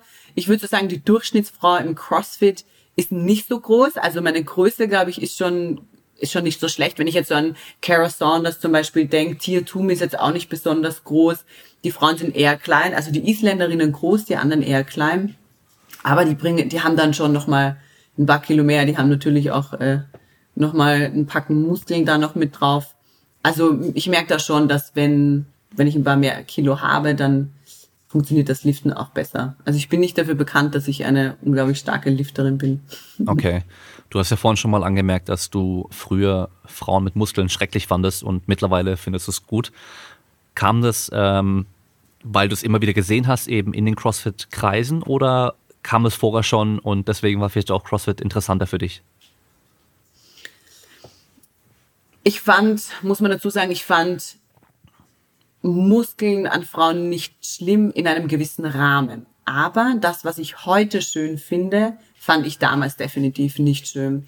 Es hat sich durch CrossFit verändert. Also es hat sich nicht davor verändert und ich habe deshalb CrossFit begonnen, sondern ich habe während CrossFit auch nochmal mehr verstanden, was es bedeutet, wenn eine Frau viele Muskeln hat und sich aber trotzdem gut bewegen kann. Ich muss dazu sagen, dass ich so klassische Bodybuilderinnen, also ich finde alles Bikini und so finde ich alles super, aber es gibt ja dann auch, wenn man sich auf der FIBO zum Beispiel bewegt, gibt es dann auch Bodybuilderinnen, die dann auch, wo du auch siehst, dass sie auch vielleicht Eier haben und dass sie auch eine sehr männliche Stimme haben und vielleicht auch sehr viel Testo zum Frühstück fressen. So, also so Muskeln, das ist finde ich dann auch nicht mehr schön, beziehungsweise ich mag's dann, wenn man damit performen kann, weißt du, wenn die nicht nur da sind, weil sie schön sind, die Muskeln, sondern wenn du damit performst. Und das finde ich so cool, wenn Frauen das haben, dass ich, ich verstehe einfach, warum die das hat, weißt du, das ist für mich einfach ein Beweis dafür, dass die voll fleißig ist, dass die, ja, dass die einfach alles gibt und dass sie ein Ziel hat und dieses Ziel verfolgt. Und das ist für mich so attraktiv, wenn das, wenn, ich finde Menschen, die auf Ziele hinarbeiten oder sich einer Sache sehr hingeben, das finde ich einfach super attraktiv. Ob das eine Sportart ist, ob das ähm, irgendwas sammeln ist, ob das Puzzeln ist, ist mir scheißegal. Aber ich finde es schön, wenn Menschen Interessen haben. Ja. Hm. Aber um darauf zurückzukommen, ich finde das mittlerweile super schön, wenn Frauen dafür Muskeln, wenn Frauen Muskeln haben und muss auch sagen, dass sich mein Blick auch sicher ein bisschen verändert hat. Ich sehe das auch teilweise gar nicht mehr so krass. Jetzt auch zum Beispiel bei mir selber, wenn, wenn ich dann wieder Leute treffe, die ich lange nicht gesehen habe, die dann sagen, Alter, Alter, du bist gerade breit oder so. Ich empfinde das natürlich nicht mehr so. Ich umgebe mich hauptsächlich mit Crossfittern und dann wird der Blick natürlich auch so ein bisschen verfälscht. Hm. Ja. Es ist eigentlich so eine Trophäe für die harte Arbeit und die lange Investition, die man da hatte einfach und äh, das zeugt einfach auch davon. Und das mit der Performance ist, glaube ich, auch so einer der wichtigsten Punkte, warum CrossFit am Schluss wirklich auch so populär geworden ist, weil es wollen ja alle besser aussehen. Das kann auch niemand abstreiten. Also auch die ganzen Leistungssportler, die, die sehen ja auch gern gut aus oder besser aus einfach. Mhm. Und viele haben auch wegen sowas mit Sport angefangen oder sind zum ersten Mal ins CrossFit oder in Fitnessstudio oder sonst irgendwas. Und da war jetzt halt dann einfach CrossFit da. Es gab dann schon ein paar Top-Athleten, die auch alle gut aussahen. Das heißt, ähm, die, vor allem die Typen sahen halt so aus, wie die ganzen Typen eigentlich aussehen wollten. Und mhm. man musste aber nicht mehr im Fitnessstudio einfach nur pumpen, was dann wirklich nur, ja. sag ich mal, nur so eine Sache der Eitelkeit irgendwo auch ist, sondern mhm. du machst halt trotzdem Sachen, wo die Performance im Vordergrund steht und dieses Aussehen ist halt der positive Nebeneffekt. Und du musst halt eben nicht trainieren wie Bodybuilder, wo du vielleicht keinen Bock drauf hast, sondern du kannst halt Sachen durch genau. die Gegend werfen, springen, rennen, sonst irgendwas. Genau, also der, der Weg zu diesem, zu dieser Figur, die man haben möchte, zu dem Körper, der ist einfach viel lustiger. Weißt du, dann fällt dir gar nicht mehr auf, dass du gerade das vielleicht nur wegen deiner Optik machst, sondern es kommen dann eben andere Ziele in den Vordergrund, was ich immer ein bisschen gesünder finde. Plus, was ich am CrossFit auch mag, ist, dass es einfach sehr gesellig ist. Du machst es in einer Gruppe, du motivierst dich gegenseitig. Das sind so viele Social Skills auch irgendwie mit drin, die auch noch in meinen Augen ein bisschen überliefert werden ich glaube, es ist bei vielen Crossfittern so, bei mir war es so nicht, ähm, ja, ich äh, erlebe das auch bei vielen anderen, dass sich dein ganzes Leben ein bisschen verändert, weil du anfängst privat auch mit den Leuten abzuhängen, mit denen du CrossFit machst, weil wenn du CrossFit beginnst, zum Leidwesen vieler, sprichst du auch fast nur noch über CrossFit. Du unterhältst dich in einer Sprache, die einer, der nicht CrossFit macht, nicht versteht. Und deshalb umgibst du dich viel mit diesen Leuten. Und dein Freundeskreis erweitert sich. Und ein gesünderen Lebensstil wird hervorgerufen so ein bisschen, weil du ja unbedingt noch zehn Pull-ups am Broken schaffen möchtest. Und dafür lässt du vielleicht einmal ein Stück Kuchen weg, weil du das Gefühl hast, vielleicht schaffe ich das dann eher. Ne? Also damit verändert sich so, ja, das ganze Leben so ein Stück weit. Und ich finde auch klassisches Pumpen im Fitnessstudio kann auch manchmal super cool sein. Aber ich glaube, langfristig ist es halt manchmal auch vielleicht sehr einsam. Plus, Du verbrennst ja beim CrossFit trotzdem noch mal mehr, als wenn du jetzt pumpen gehst. Bedeutet, äh, du kannst noch mehr essen. du kannst halt mhm. halt einfach auch, ja, mal mit den CrossFit-Leuten am Abend Pizza essen gehen, nachdem du ein langes, ekliges Burger geballert hast. So, das fühlt sich dann auch nochmal cool an. Mhm, ja. Und äh, ich finde es immer gut, wenn halt Leistungsziele im Vordergrund dann stehen. Äh, wenn du halt genau. wirklich nur aufs Aussehen trainierst, dann da dauert alles auch mal sehr lange. Ja, Sei es mhm. Muskelaufbau, sei es Fett abnehmen und so weiter, das dauert alles mal sehr lange, bis man da große Unterschiede sieht. Und wenn du aber halt siehst, hey, ich kann beim Snatchen jetzt fünf Kilo mehr oder ich habe jetzt mein, meine Friend-Zeit um 20 Sekunden reduziert oder sonst irgendwas, dann, dann kannst du halt einfach jedes Mal fast im Training schon was sehen, dass sich was tut. Sei es auch beim Krafttraining mhm. für Bodybuilding, ja, dann wenn du halt die, die 20 Kilo dreimal mehr gecurlt hast jetzt am, äh, nach zwei Monaten, ist es auch mehr als vorher.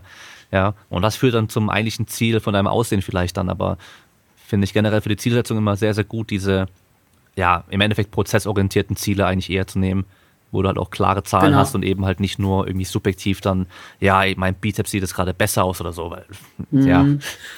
Vor allem, dieses Ziel kannst du noch besser, finde ich, beeinflussen. Durch Fleiß zum Beispiel. Ich kenne das als Frau selber, ey, da brauchen nur deine Hormone mal verrückt spielen, so wie das bei mir oft der Fall ist und du legst Wasser an, weil du halt einfach gerade Hausnummer zu wenig Progesteron produzierst und dann hast du mal eineinhalb Kilo mehr oder hast einfach einen Wasserkörper gerade. Wenn dein einziges Ziel jetzt ist, geil auszusehen und dafür bringst du viele Opfer und dann passiert dir zum Beispiel sowas oder deine Schilddrüse will, Schilddrüse will gerade nicht oder du hast einfach deine scheiß Tage. So. Ja, wie kacke ist das dann in dem Moment? Aber auf deine Performance hat es vielleicht nicht so einen Einfluss, ne?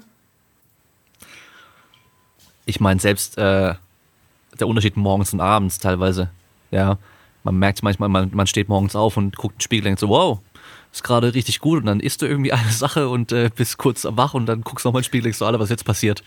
Auf einmal sieht es ganz anders aus, so. Das kann dann über einen Tag aber, sich schon krass verändern. Aber, und das ist jetzt vielleicht voll ekliges Thema, sonst schneiden wir es raus. Wie geil ist das morgens, wenn du, also bei mir ist so, ich wiege mich direkt nach dem Aufstehen, wiege ich mich. Und manchmal rein aus Interesse, ne, wiege ich mich nach meinem Stuhlgang nochmal.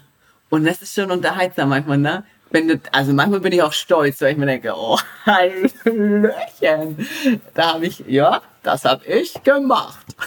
Ich habe auch also schon. Also das macht auch nochmal einen Unterschied. Einmal für, für meinen Weight Cut, für den Wettkampf, weil ich äh, 100 Gramm drüber war, habe ich auch noch alles probiert und äh, habe die ganze Zeit äh, ins Waschbecken gespuckt und habe auf dem Klo gesessen und gewartet und gewartet und ich habe ja den ganzen Tag und den Tag davor nichts gegessen gehabt und kaum was getrunken und da kam dann so ja, ich weiß nicht, bei einem Hasen wäre das wahrscheinlich normal gewesen. und ja. also wirklich alles probiert, was halt ging. Und ich habe es aber doch gerade so geschafft, dann diese, diese 100 Gramm noch rauszukriegen, ey. Ah, herrlich. Das sind die Momente, für die es sich lohnt zu leben. Ja.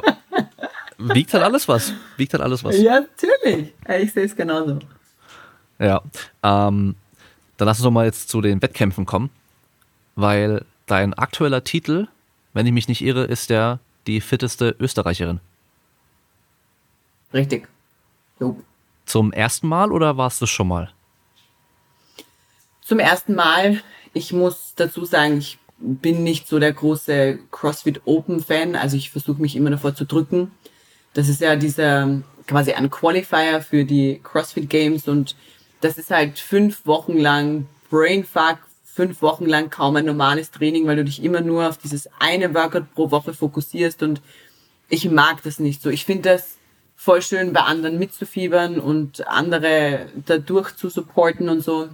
Ich selber bei mir mocht's nicht, weil ich einfach ich mag Wettkämpfe, wenn ich wohin fahre, weißt du, wenn ich dort neue Leute kennenlerne, an, in einem neuen Land bin. Ich mag dieses ganze Drumherum, das finde ich cool. Die Open mag ich für mich persönlich nicht so. Es gibt welche, die machen nur die Open. Ich mag es nicht so und habe mich eigentlich immer davor gedrückt und habe es halt ähm, erst zum zweiten Mal ähm, gemacht. So, beim ersten Mal war ich damals, durfte ich nicht für Österreich starten. Da war es noch so, es ist egal, aus welchem Land du kommst. Es zählt nur, wo du es machst. Und ich habe damals auf Bali gelebt und ähm, ja, habe dann quasi das für, für Indonesien gemacht und ja, in diesem Jahr eben für, für Österreich und habe mich auch nur dazu entschieden, weil es in dem Jahr die Regeln wurden geändert und es war auch erstmalig, ähm, waren die Open auch ein Qualifier für viele coole Wettkämpfe. Und die Wettkämpfe wollte ich mitnehmen. Das war in, in Holland, das war in Frankreich und und und. Dann habe ich gedacht, okay, dann mache ich die Open, weil ich möchte auch zu den anderen Wettkämpfen fahren. Aber sind dann die Games kein Ziel bei dir? Ähm, sie waren es nicht. Also es wäre ja jetzt in dem Jahr, wäre ich ja eigentlich zu den Games gefahren, wenn Corona äh, es nicht kaputt gemacht hätte. Es war nie ein Ziel, es wird auch nie wirklich das Ziel sein man muss ja dazu sagen, die Regeln, das Reglement wurde ja geändert. Also sich für Games zu qualifizieren war ja die letzten zwei Jahre weitaus einfacher als davor. Das muss man ja auch ganz ehrlich sagen. Unter dem anderen Reglement hätte ich mich dafür nicht qualifiziert. Da musst du zuerst zu den Regionals, dafür habe ich mich damals qualifiziert, aber dann von den Regionals zu den Games zu kommen, bedeutet in deiner Region, und da zählen viele Länder dazu, unter den Top 3 zu sein. Und das ist einfach, ja, unrealistisch. Somit war es nie ein Ziel, weil es einfach nicht, ja, nicht angreifbar war. In diesem Jahr war es nicht das Ziel. Ich habe nicht damit gerechnet, mich dafür zu qualifizieren. Es war nicht meine Intention. Natürlich finde ich es wundervoll und es hat mich sehr gefreut, diesen Titel zu, zu erlangen, aber es war nicht das Ziel. Und das ist auch das, was ich auch eingangs meinte. Ich setze mir meine Ziele nicht, meine Ziele zielen nicht auf irgendeinen Titel ab. Bewusst, weil ich den Spaß daran nicht verlieren möchte. Alles, was kommt, nehme ich mit. Und wenn da was Gutes bei rumkommt, so wie bei den Open jetzt, dann freut mich das total. Aber wenn's, wenn ich nicht so gut gewesen wäre, wäre ich in kein tiefes Loch gefallen oder in ein nicht so tiefes Loch. Es hätte mir genagt, ey, keine Frage. Aber wenn du, weißt du, wenn mein einziges Ziel ist, mich für die Games zu qualifizieren und dann qualifiziere ich mich nicht, ja, wie scheiße ist das denn, das Gefühl? Und wenn du ohne Erwartungshaltung an Dinge rangehst, und das versuche ich in allen Lebensbereichen, ob das meine Beziehung ist, egal was, ich versuche ohne Erwartungen in die Dinge hineinzuschlittern, dann kann dir halt nicht so viel passieren. Hm. Und jetzt aber mit dem Wissen, dass du dich schon mal qualifiziert hast, wirst du es dann probieren, nochmal dich zu qualifizieren? Oder bist du automatisch schon für die Games, wenn sie dann stattfinden sollen, qualifiziert? Nein, also die Qualifikation, das ist quasi verfallen. Das ist jetzt quasi vorbei. Wenn man nochmal hin möchte, muss man sich neu qualifizieren. Es ist so, dass noch nicht ganz klar ist. Es wird gerade viel gemunkelt in der CrossFit-Szene, wie das fürs nächste Jahr geregelt wird. Ich bin mir ziemlich sicher, dass es nicht mehr so sein wird, dass der Fitteste eines jeden Landes sich automatisch für die Games qualifiziert. Ich glaube sehr stark daran, dass dieses Regional-Schema wieder eingeführt wird ich habe auch mit meinem Coach noch kein Gespräch darüber geführt, wie wir es machen werden, weil wir beide gesagt haben, ey, es gibt da draußen jetzt gerade noch keine offizielle Information, was 2021 laufen wird. Plus, ey, mit dieser Frau Corona wissen wir ja sowieso nicht, was passiert. Die Open, diese Qualifikationsphase sind jetzt gelegt auf Februar, glaube ich. Aber ganz ehrlich, ich sehe das gerade noch nicht. Ich sehe das nicht, dass wir ähm, also mein Ziel ist da, mein, mein Training ist darauf abgerichtet, weil wir natürlich auch in der Trainingsplanung irgendwas brauchen wir, auf irgendwas müssen wir uns fokussieren und haben jetzt halt als Anhaltspunkt diese Open hergenommen. Aber wenn du mich jetzt gerade fragst, jetzt gerade hätte ich überhaupt keine Lust drauf. Jetzt habe ich Lust auf Weihnachten und auf Raclette, so gefühlt. Ähm, in meinem Kopf bin ich jetzt gerade nicht so auf einen Wettkampf eingestellt. Einfach weil ich nicht weiß, was passiert. Und da sind wir wieder beim Thema. Wenn ich mich jetzt jeden Tag zweimal ins Training quäle, auch wenn ich mal überhaupt keinen Bock habe und nur an diese Open denke und dann im Februar heißt, Open werden nicht stattfinden, ja, dann hänge ich schon wieder in der Luft. Ne?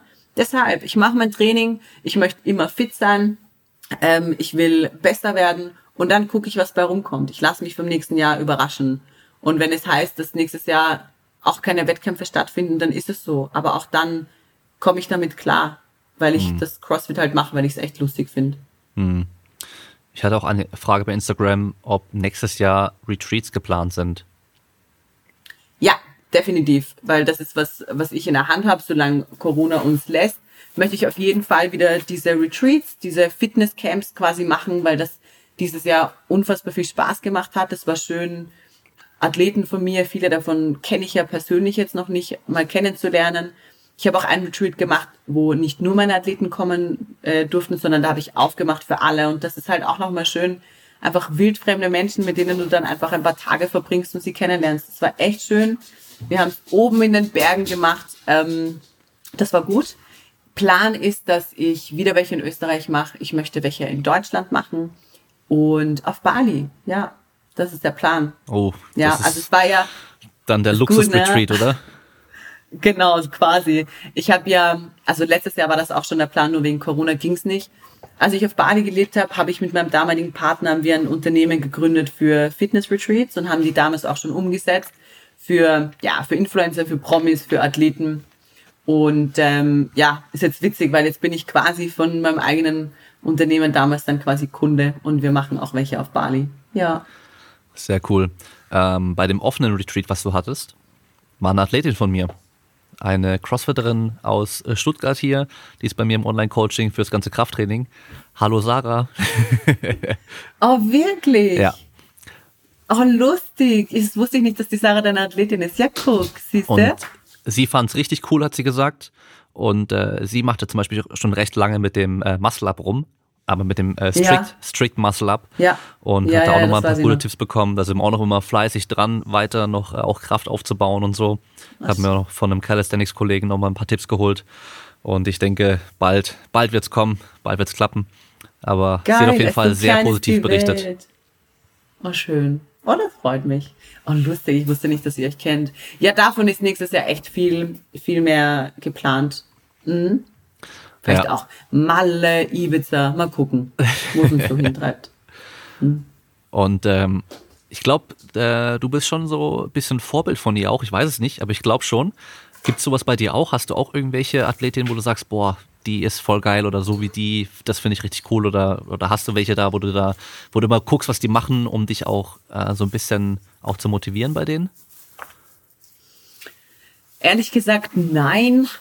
Ich finde ganz viele Athletinnen total toll. Ich bin, ich bin ein großer Tiertumi-Anhänger, weil sie eine herausragende Athletin ist, aber auch ein wundervoller Mensch. Ich habe sie, durfte sie kennenlernen, habe immer wieder mal mit der Zeit verbracht und die ist einfach nur ein guter, warmherziger, sonniger Mensch. Ich finde sie toll. Aber Vorbilder in dem Sinn, im sportlichen Sinn habe ich nicht. Also mein Vorbild ist und bleibt immer Pippi Langstrumpf, die feiere ich ganz hart. Aber dass ich jetzt sage, das ist eine Athletin und so möchte ich sein, das habe ich nicht. Ich bewundere viele Athleten für vieles, aber ein, ein direktes Vorbild nicht, weil ich nicht riskieren möchte, auf irgendwelche Umwege zu kommen. Weißt du, mich in irgendwas zu sehr zu vertiefen zu sagen, ich möchte nur so sein wie der. Ich mag mich dabei nicht zu sehr verlieren, ne? Aber ich finde voll viele Athleten geil, ne? Und ich finde die alle Games-Athleten, ähm, die da in den Top 15 herumtanzen, sind einfach nur Maschinen und ich finde sie alle cool. Ja. Ja, ist, ist schon immer krass zu sehen. Ich äh, habe auch diese, ich glaube, Fittest on Earth heißen die, glaube ich, diese Dokus, habe ich mir auch schon angeschaut. Die waren teilweise auch richtig cool. Und äh, wenn man das so anschaut, ist schon echt krass beeindruckend, was sie da abliefern, was sie da leisten, wenn man vor allem auch sieht, behind the scenes, was dann dazwischen eben zwischen einzelnen Workouts noch abgeht, dann raus aus dem Workout, dann sofort irgendwie was kleines Essen noch, irgendwie was snacken, dann äh, irgendwie ein bisschen massieren lassen und so weiter und dann gleich wieder Eisbad. ich muss weiter zum nächsten Spot, wo es weitergeht und dann mich vorbereiten, dann wieder aufwärmen und so und das irgendwie über mehrere Tage, das ist schon richtig heftig, ey. Ja, da gab es ja auch immer so kurze Dokumentationen, auch vor den Games. Ich glaube, es hieß Road to the Games oder so. Das waren immer so halbe Stunden ähm, Dokumentationen, richtig gut auch, wo auch nochmal gezeigt wurde, wie sich die Leute halt darauf vorbereiten. Und ich weiß noch, Matt Fraser, der ja auch jedes Jahr gewinnt und, und der Crossfitter schlechthin ist, der meinte auch, dass seine Freunde auch wissen, dass sie ihn drei, vier Monate vor den Games brauchen die nicht mal anrufen. Er würde nicht abheben, er würde sich mit niemandem treffen, sondern da geht's nur ums CrossFit. Er sagt auch, wenn sein bester Freund heiraten würde, er würde nicht hingehen. Also es ist schon echt heftig, wie, ja, wie das Leben dann auch so gesteuert ist. Ich kenne kaum Athleten, die so krank trainieren wie, wie Crossfitter. Ja.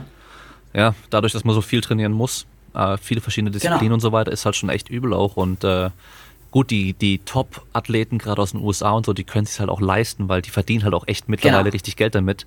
Ähm, ich weiß noch, ich habe äh, eine Doku gesehen über Rich Froning damals und Mhm. das Doku-Team kam um 7 Uhr dahin zu ihm auf seine Farm oder Ranch oder was er da hatte und der war schon am Trainieren. Und es war halt irgendwie Workout Mhm. eins von fünf, glaube ich, an dem Tag, weißt du? Und dann hat er seine eigene Ja. Box noch, wo er dann noch dann tagsüber noch ist und ähm, dann irgendwie Classes dann macht und halt isst und so und dann halt selber auch wieder trainiert und alles. Also schon verrückt. Ganzer Tag halt, nur CrossFit im Endeffekt. Ja, das ist halt das, wie du richtig sagst, die können es sich leisten, weil die A halt richtig geile Sponsorenverträge haben. Oder viele auch von ihnen haben auch eine Box, aber coachen auch gar nicht mehr in der Box, sondern sind halt nur Eigentümer. Und das, das darf man halt auch nicht vergessen, dass, dass man sich mit solchen Leuten nicht direkt messen darf, wenn die einfach ganz andere Rahmenbedingungen haben. Ich habe das auch immer wieder bei meinen Athleten, dass die irgendwie sagen, boah, und da ist so eine Athletin und die ist auf einmal viel besser als ich und das ist so kacke oder ich war schlecht bei dem Workout und wer andere war besser und ich sage auch immer, ey, du kennst die Rahmenbedingungen von der Person nicht. Vielleicht ist das eine Studentin, ähm, die, die nicht viel Kohle zum Leben braucht und die kann halt den ganzen Tag trainieren. Aber du bist zweifache Mom und bist berufstätig. Du kannst halt manchmal nur dreimal die Woche trainieren gehen. Also es ist auch immer gefährlich, dann sich mit so Leuten zu, zu vergleichen, weil ganz ehrlich, wir können alle nicht von CrossFit leben. Also entweder sind wir Coaches oder so, aber rein als Athlet, klar haben wir alle auch Sponsorenverträge. Aber die, ähm, ja, die bezahlen nicht alle unsere Rechnungen. So, das heißt, wir müssen alle auch einfach zusätzlich gucken, dass wir unser Geld verdienen. Das heißt, wir können nicht so trainieren. Und wie gesagt, die Woche war das bei mir zweimal, dass ich auf eine Einheit verzichten musste, weil einfach zu viel Arbeit war. So, und ich habe halt einfach meine Verpflichtungen. Ich bin selbstständig, ich muss auch meine Arbeit machen. So. Und trotzdem, und das ist halt bei mir schwierig, trotzdem möchte ich aber auch meine acht Stunden Schlaf bekommen, weil die für mich als Athlet wiederum wichtig sind. Und ich würde mal sagen, am Tag gehen bei mir mit Training und Fahrt zum Gym und zurück und Essen vorbereiten und und und gehen bei mir pro Tag so um die sieben Stunden drauf. Plus, ich muss auch noch arbeiten. Und ich möchte acht Stunden schlafen. So. Das ist halt alles nicht so einfach, wenn man, wenn man halt zusätzlich noch sein Geld verdienen muss. Und ich glaube, da sind manche halt einfach zu hart zu sich selber. Weißt du? Man kann halt nicht in allem irgendwie perfekt sein. Das geht nicht. Du musst dich halt für irgendwas entscheiden. Und du musst aber auch trotzdem noch deine Rechnungen zahlen. Also muss man einfach Abstriche machen. Hm, ja. Ja, und ich kann mir auch gut vorstellen, dass halt gerade so CrossFit eine Sportart ist, wo halt echt manche Leute auch einfach Voraussetzungen haben, die andere halt nicht haben und dann dann kannst du halt das gleiche trainieren wie die und äh, es wird halt immer einfach ein anderes Ergebnis dann rauskommen dabei. Sei es durch die sportliche Vorfahrung, sei es halt durch irgendwie halt ein Ausdauergenie oder keine Ahnung, es gibt ja da immer irgendwelche Besonderheiten, ja, und äh, deswegen darf man sich, glaube ich, auch nicht zu arg bei anderen eben orientieren, was die halt machen, wie es bei denen vorangeht, weil man halt eben mhm. einfach, ja, wie du sagst, die Rahmenbedingungen nicht kennt. Genau. Wie ist es denn bei dir? Du machst ja Coaching, hast du gesagt. Bist du da wahrscheinlich nur online, oder? Oder, oder hauptsächlich online? Jetzt natürlich gerade hauptsächlich online.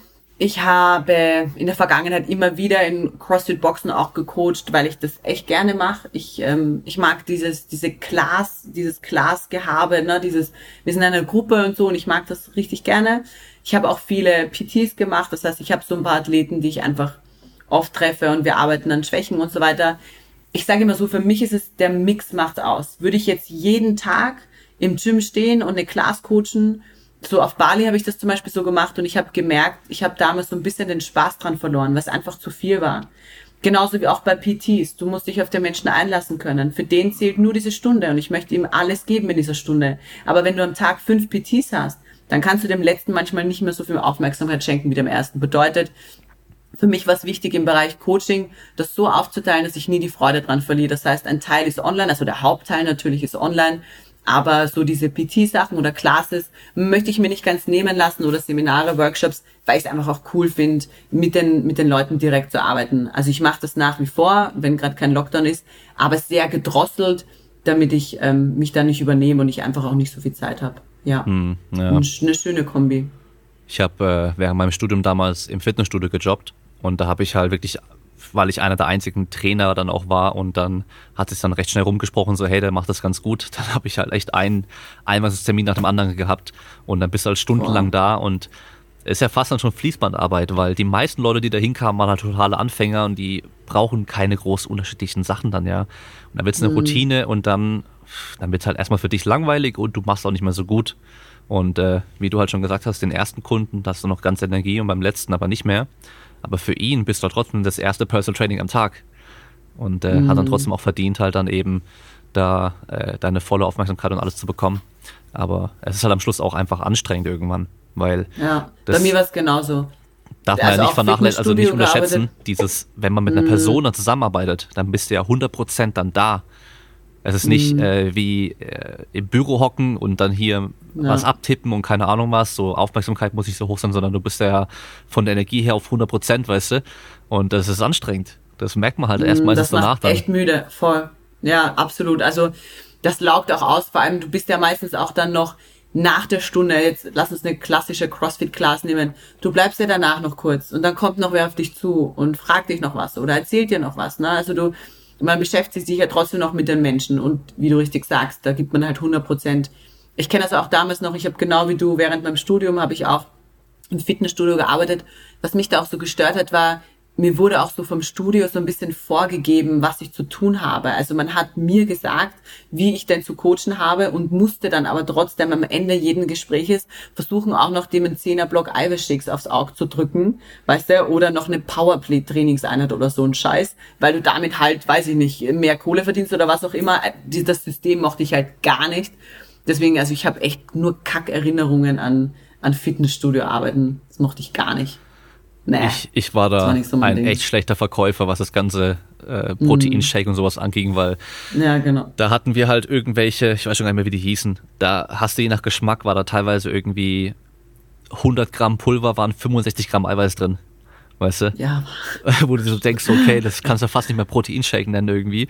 Äh, klar, die haben dann auch gut geschmeckt, aber war halt echt einfach ja, viel ja, anderes Zeug noch mit drin, was dann gut schmeckt, aber ja, da war ich ganz, ganz schlecht. Okay haben wir dasselbe Leid durchlebt, wir armen Studenten. Ja, oder wir dann, brauchten das Geld. Dann Amino-Liquids verkaufen und keine Ahnung was, ja, weißt du, wo ich ja, so ja, denke, so, ey, das ist auch noch so arschteuer, so richtig teuer, wo, wo ich so denke, so, hey, ich kann doch jetzt nicht diesem jungen Kerl, der eh kaum Kohle hat, dem soll ich jetzt noch andrehen, dass der jedes Mal nach dem mm. Training für 2,50 Euro so einen schlechten Proteinshake trinkt, wo ein Löffel Proteinpulver drin ist und der nur halb so viel Eiweiß hat wie normal oder so, weißt du? Oh, das war schon immer übel.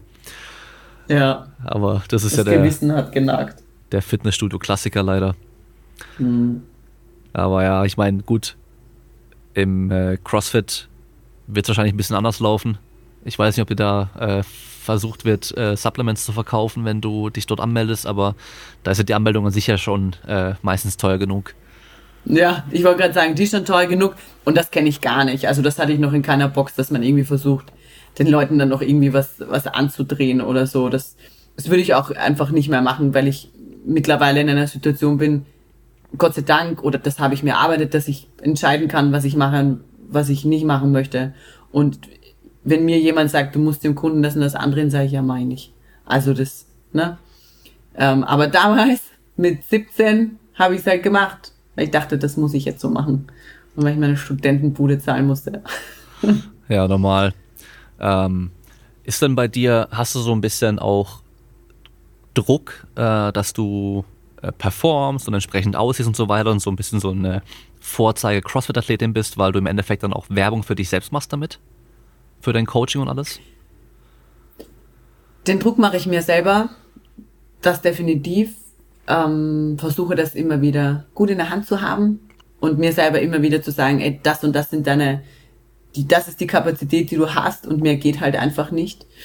Mm, von außen bekomme ich den Druck gar nicht. Gott sei Dank. Das, mit extrinsischem Druck kann ich, kann ich gar nicht umgehen, weil ich mir eben von innen heraus eh schon so viel Druck mache, dass das meistens kontraproduktiv ist und mich nur zum Stillstand bewegt und ich dann auf alles scheiß.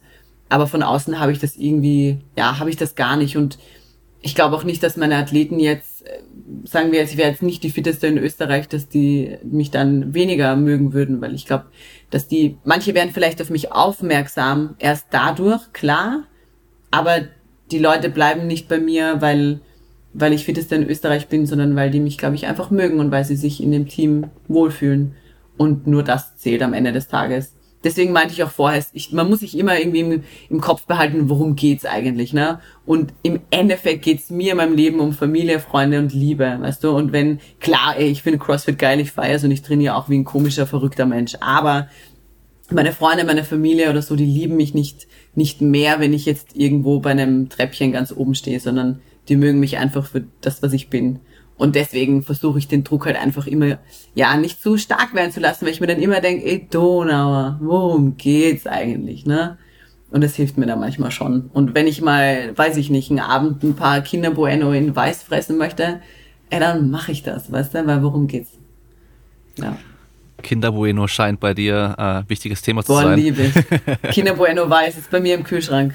Es ist einfach nur das Beste. Das ist eines der besten Süßigkeiten auch, finde ich. Habe ich noch Hast nie gegessen. Hast du schon mal gegessen? Nee. Ja, was? Wirklich? Ich habe selbst normales Kinderbueno, glaube ich, irgendwie nur zwei, drei Mal in meinem Leben gegessen. Wie bitte? Wirklich? ja. Krass. Ich mag halt alles, was so cremig innen ist und kalt. So Kinder Maxi King, kennst du das? Ja, ich habe ich hab immer das Gefühl, wenn ich einen Kinder Maxi King esse, dass ich am Schluss, wenn ich den letzten Bissen nehme, dass es mir dann schon schlecht wird irgendwie. Dann wird es schon so eklig so ein bisschen. Ich weiß nicht, ob das am Karamell innen drin liegt oder an dem weißen Zeug, ich habe keine Ahnung. Boah, könnte ich fünf von fressen. Ich mag, also zum Beispiel deswegen esse ich jetzt auch so oft fast täglich diesen Dr. Oetker äh, Proteingrießpudding, den es bei euch in Deutschland gibt. Bei uns in Österreich mittlerweile auch seit paar Wochen. Weil ich das so kalt und cremig, das mag ich total gern. Ja, ja das ich feiere sowas. Gar nichts für mich. Das einzige ohne Echt? Witz, wo ich äh, innen drin cremig auch mag, ist Rocher. Ja, die sind auch gut. Wow. Aber da ist halt auch, auch Nutella drin. Ja. Auch, also es, es ist nicht offiziell gut. Nutella, aber es ist Nutella. Es ist wirklich Nutella? Ich, ich dachte, bin mir ziemlich sicher. Ich bin mir ziemlich sicher, dass Nutella Krass. ist. Also, da hast du jetzt was aufgedeckt. Die, die, die schmecken schon sehr geil. Und das Problem ist bei den Dingern, da kann ich halt nicht aufhören. Mhm. Ja, und.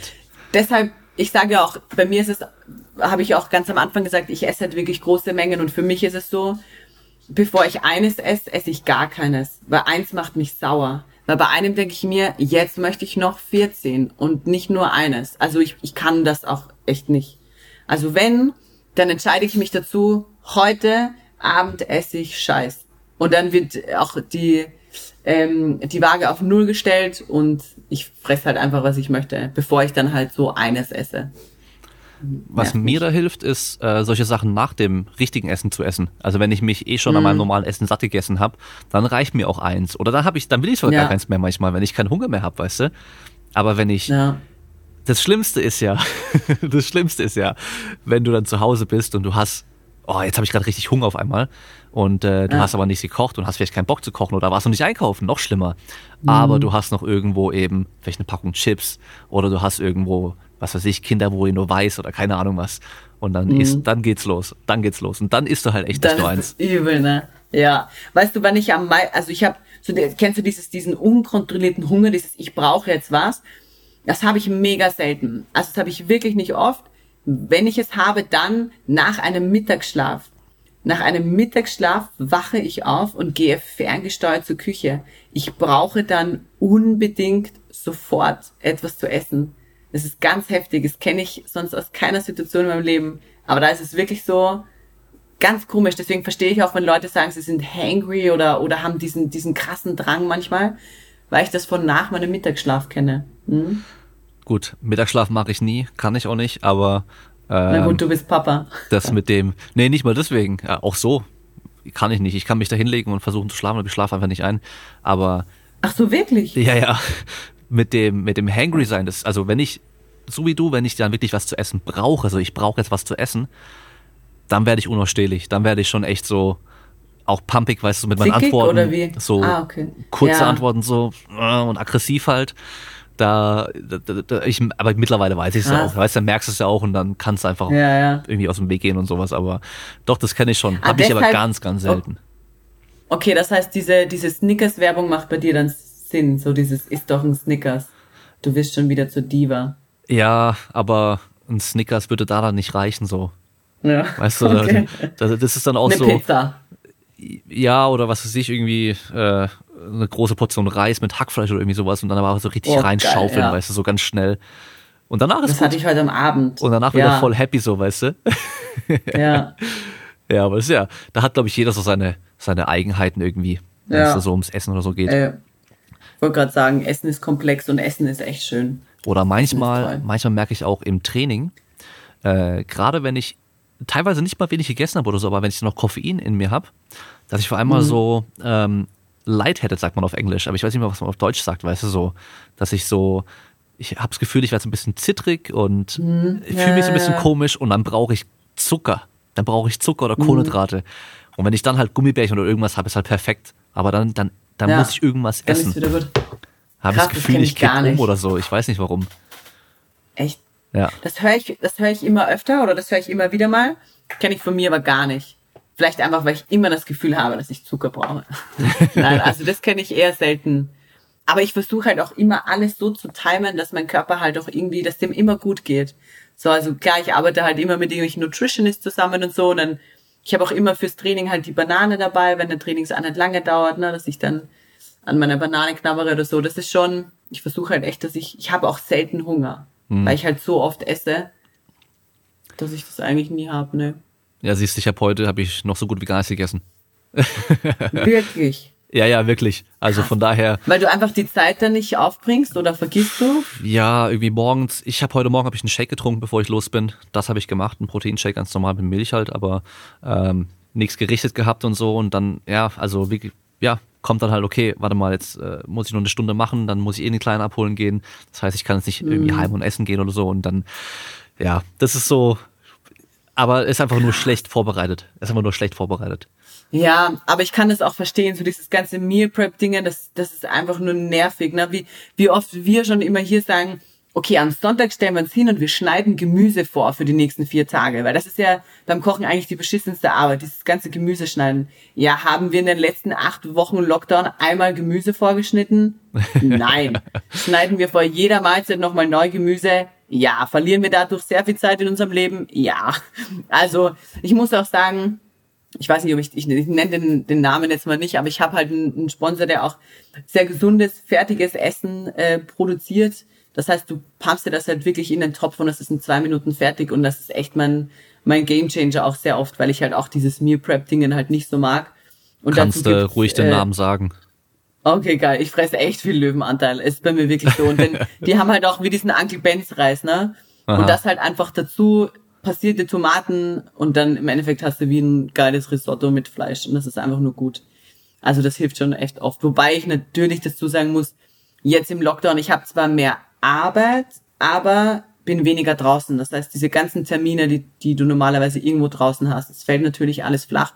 Vor allem auch, weil ich in Kassel bin.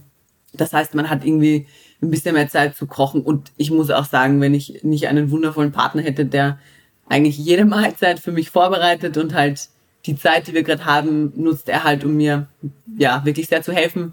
Das ist halt in dieser Lockdown-Zeit dann schon ein bisschen ein, angenehmer so.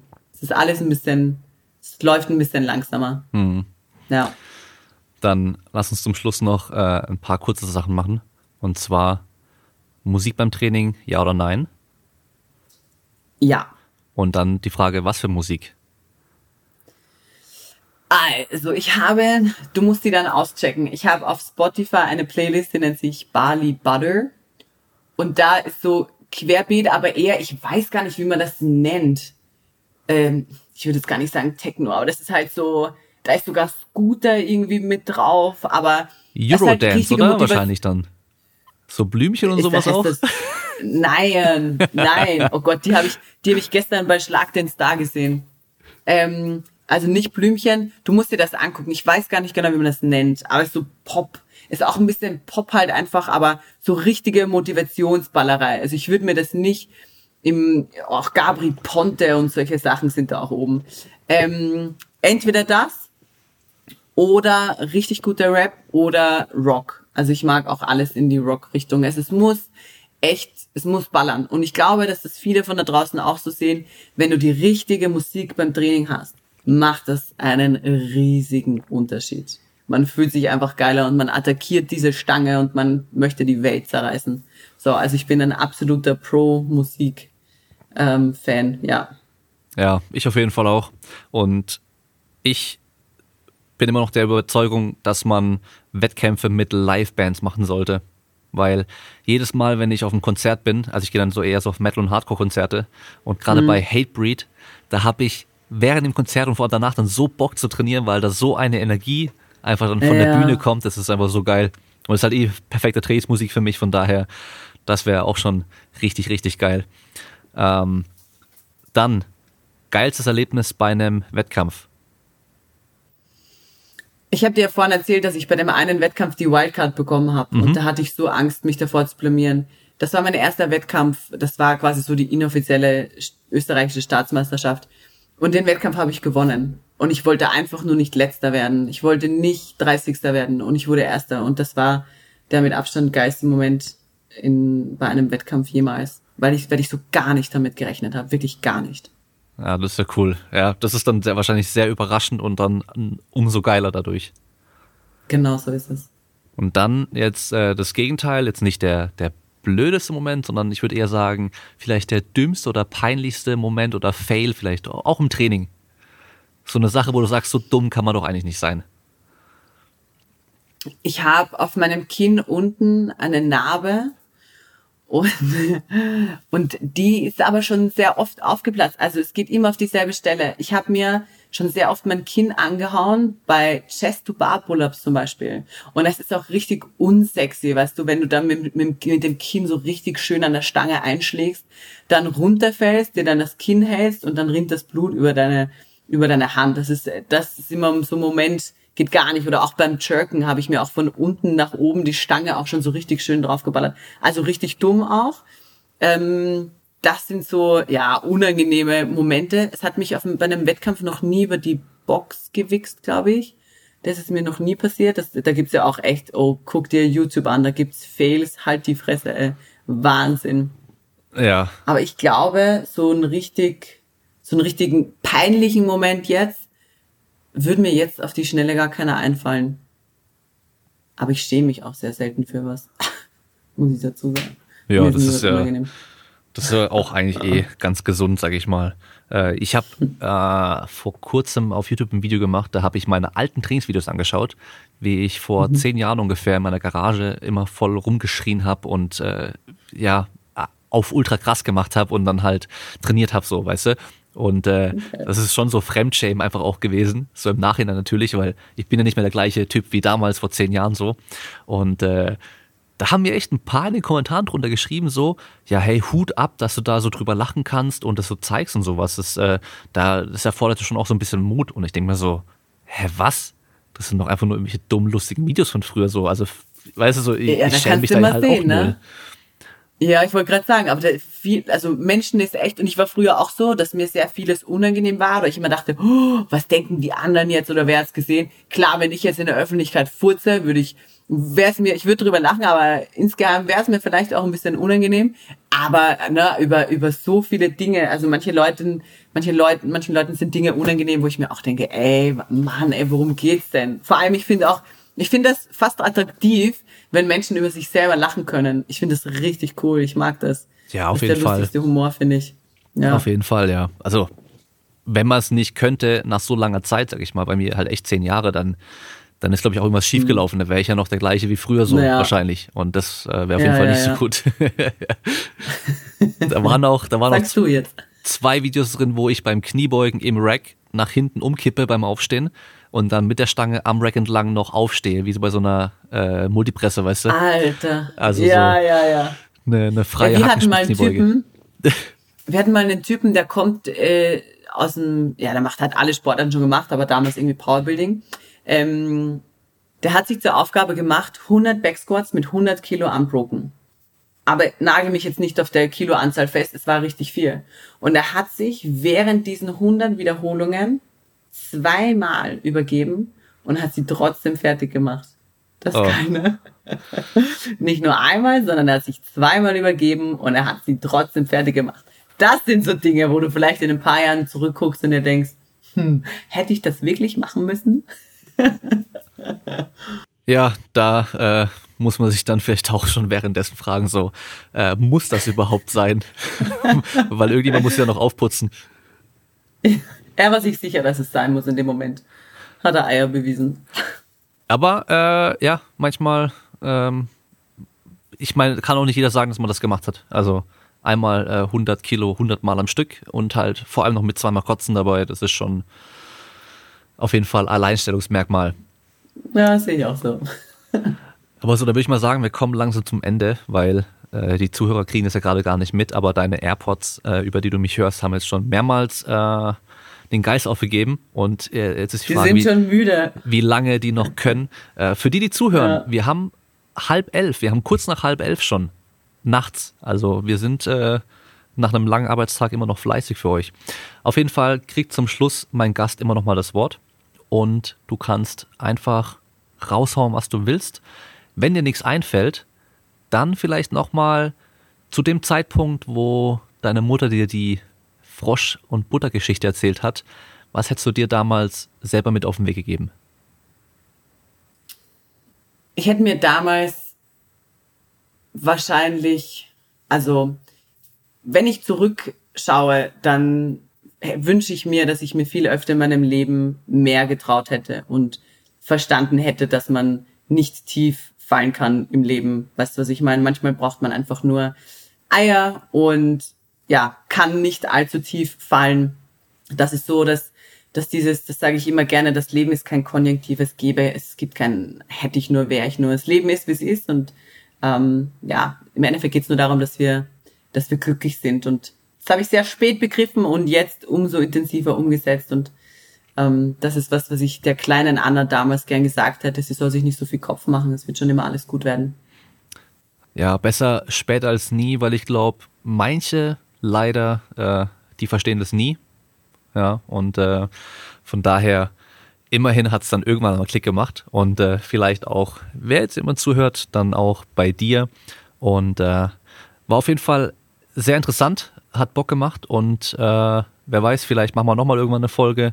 Ich habe jetzt sehr kurzfristig bei Instagram die Fragerunde äh, gestartet für Fragen an dich und da war leider jetzt nicht allzu viel dabei, wo ich sage, okay, das ist interessant oder nicht zehnmal die gleiche Frage meistens. Dann äh, können wir es nochmal machen und äh, diesmal mit ein paar mehr Fragen vielleicht dann auch. Und äh, dann danke ich dir für deine Zeit und ich danke. An alle Zuhörer, wir hören uns beim nächsten Mal. Bleibt stark. Ciao. Ciao.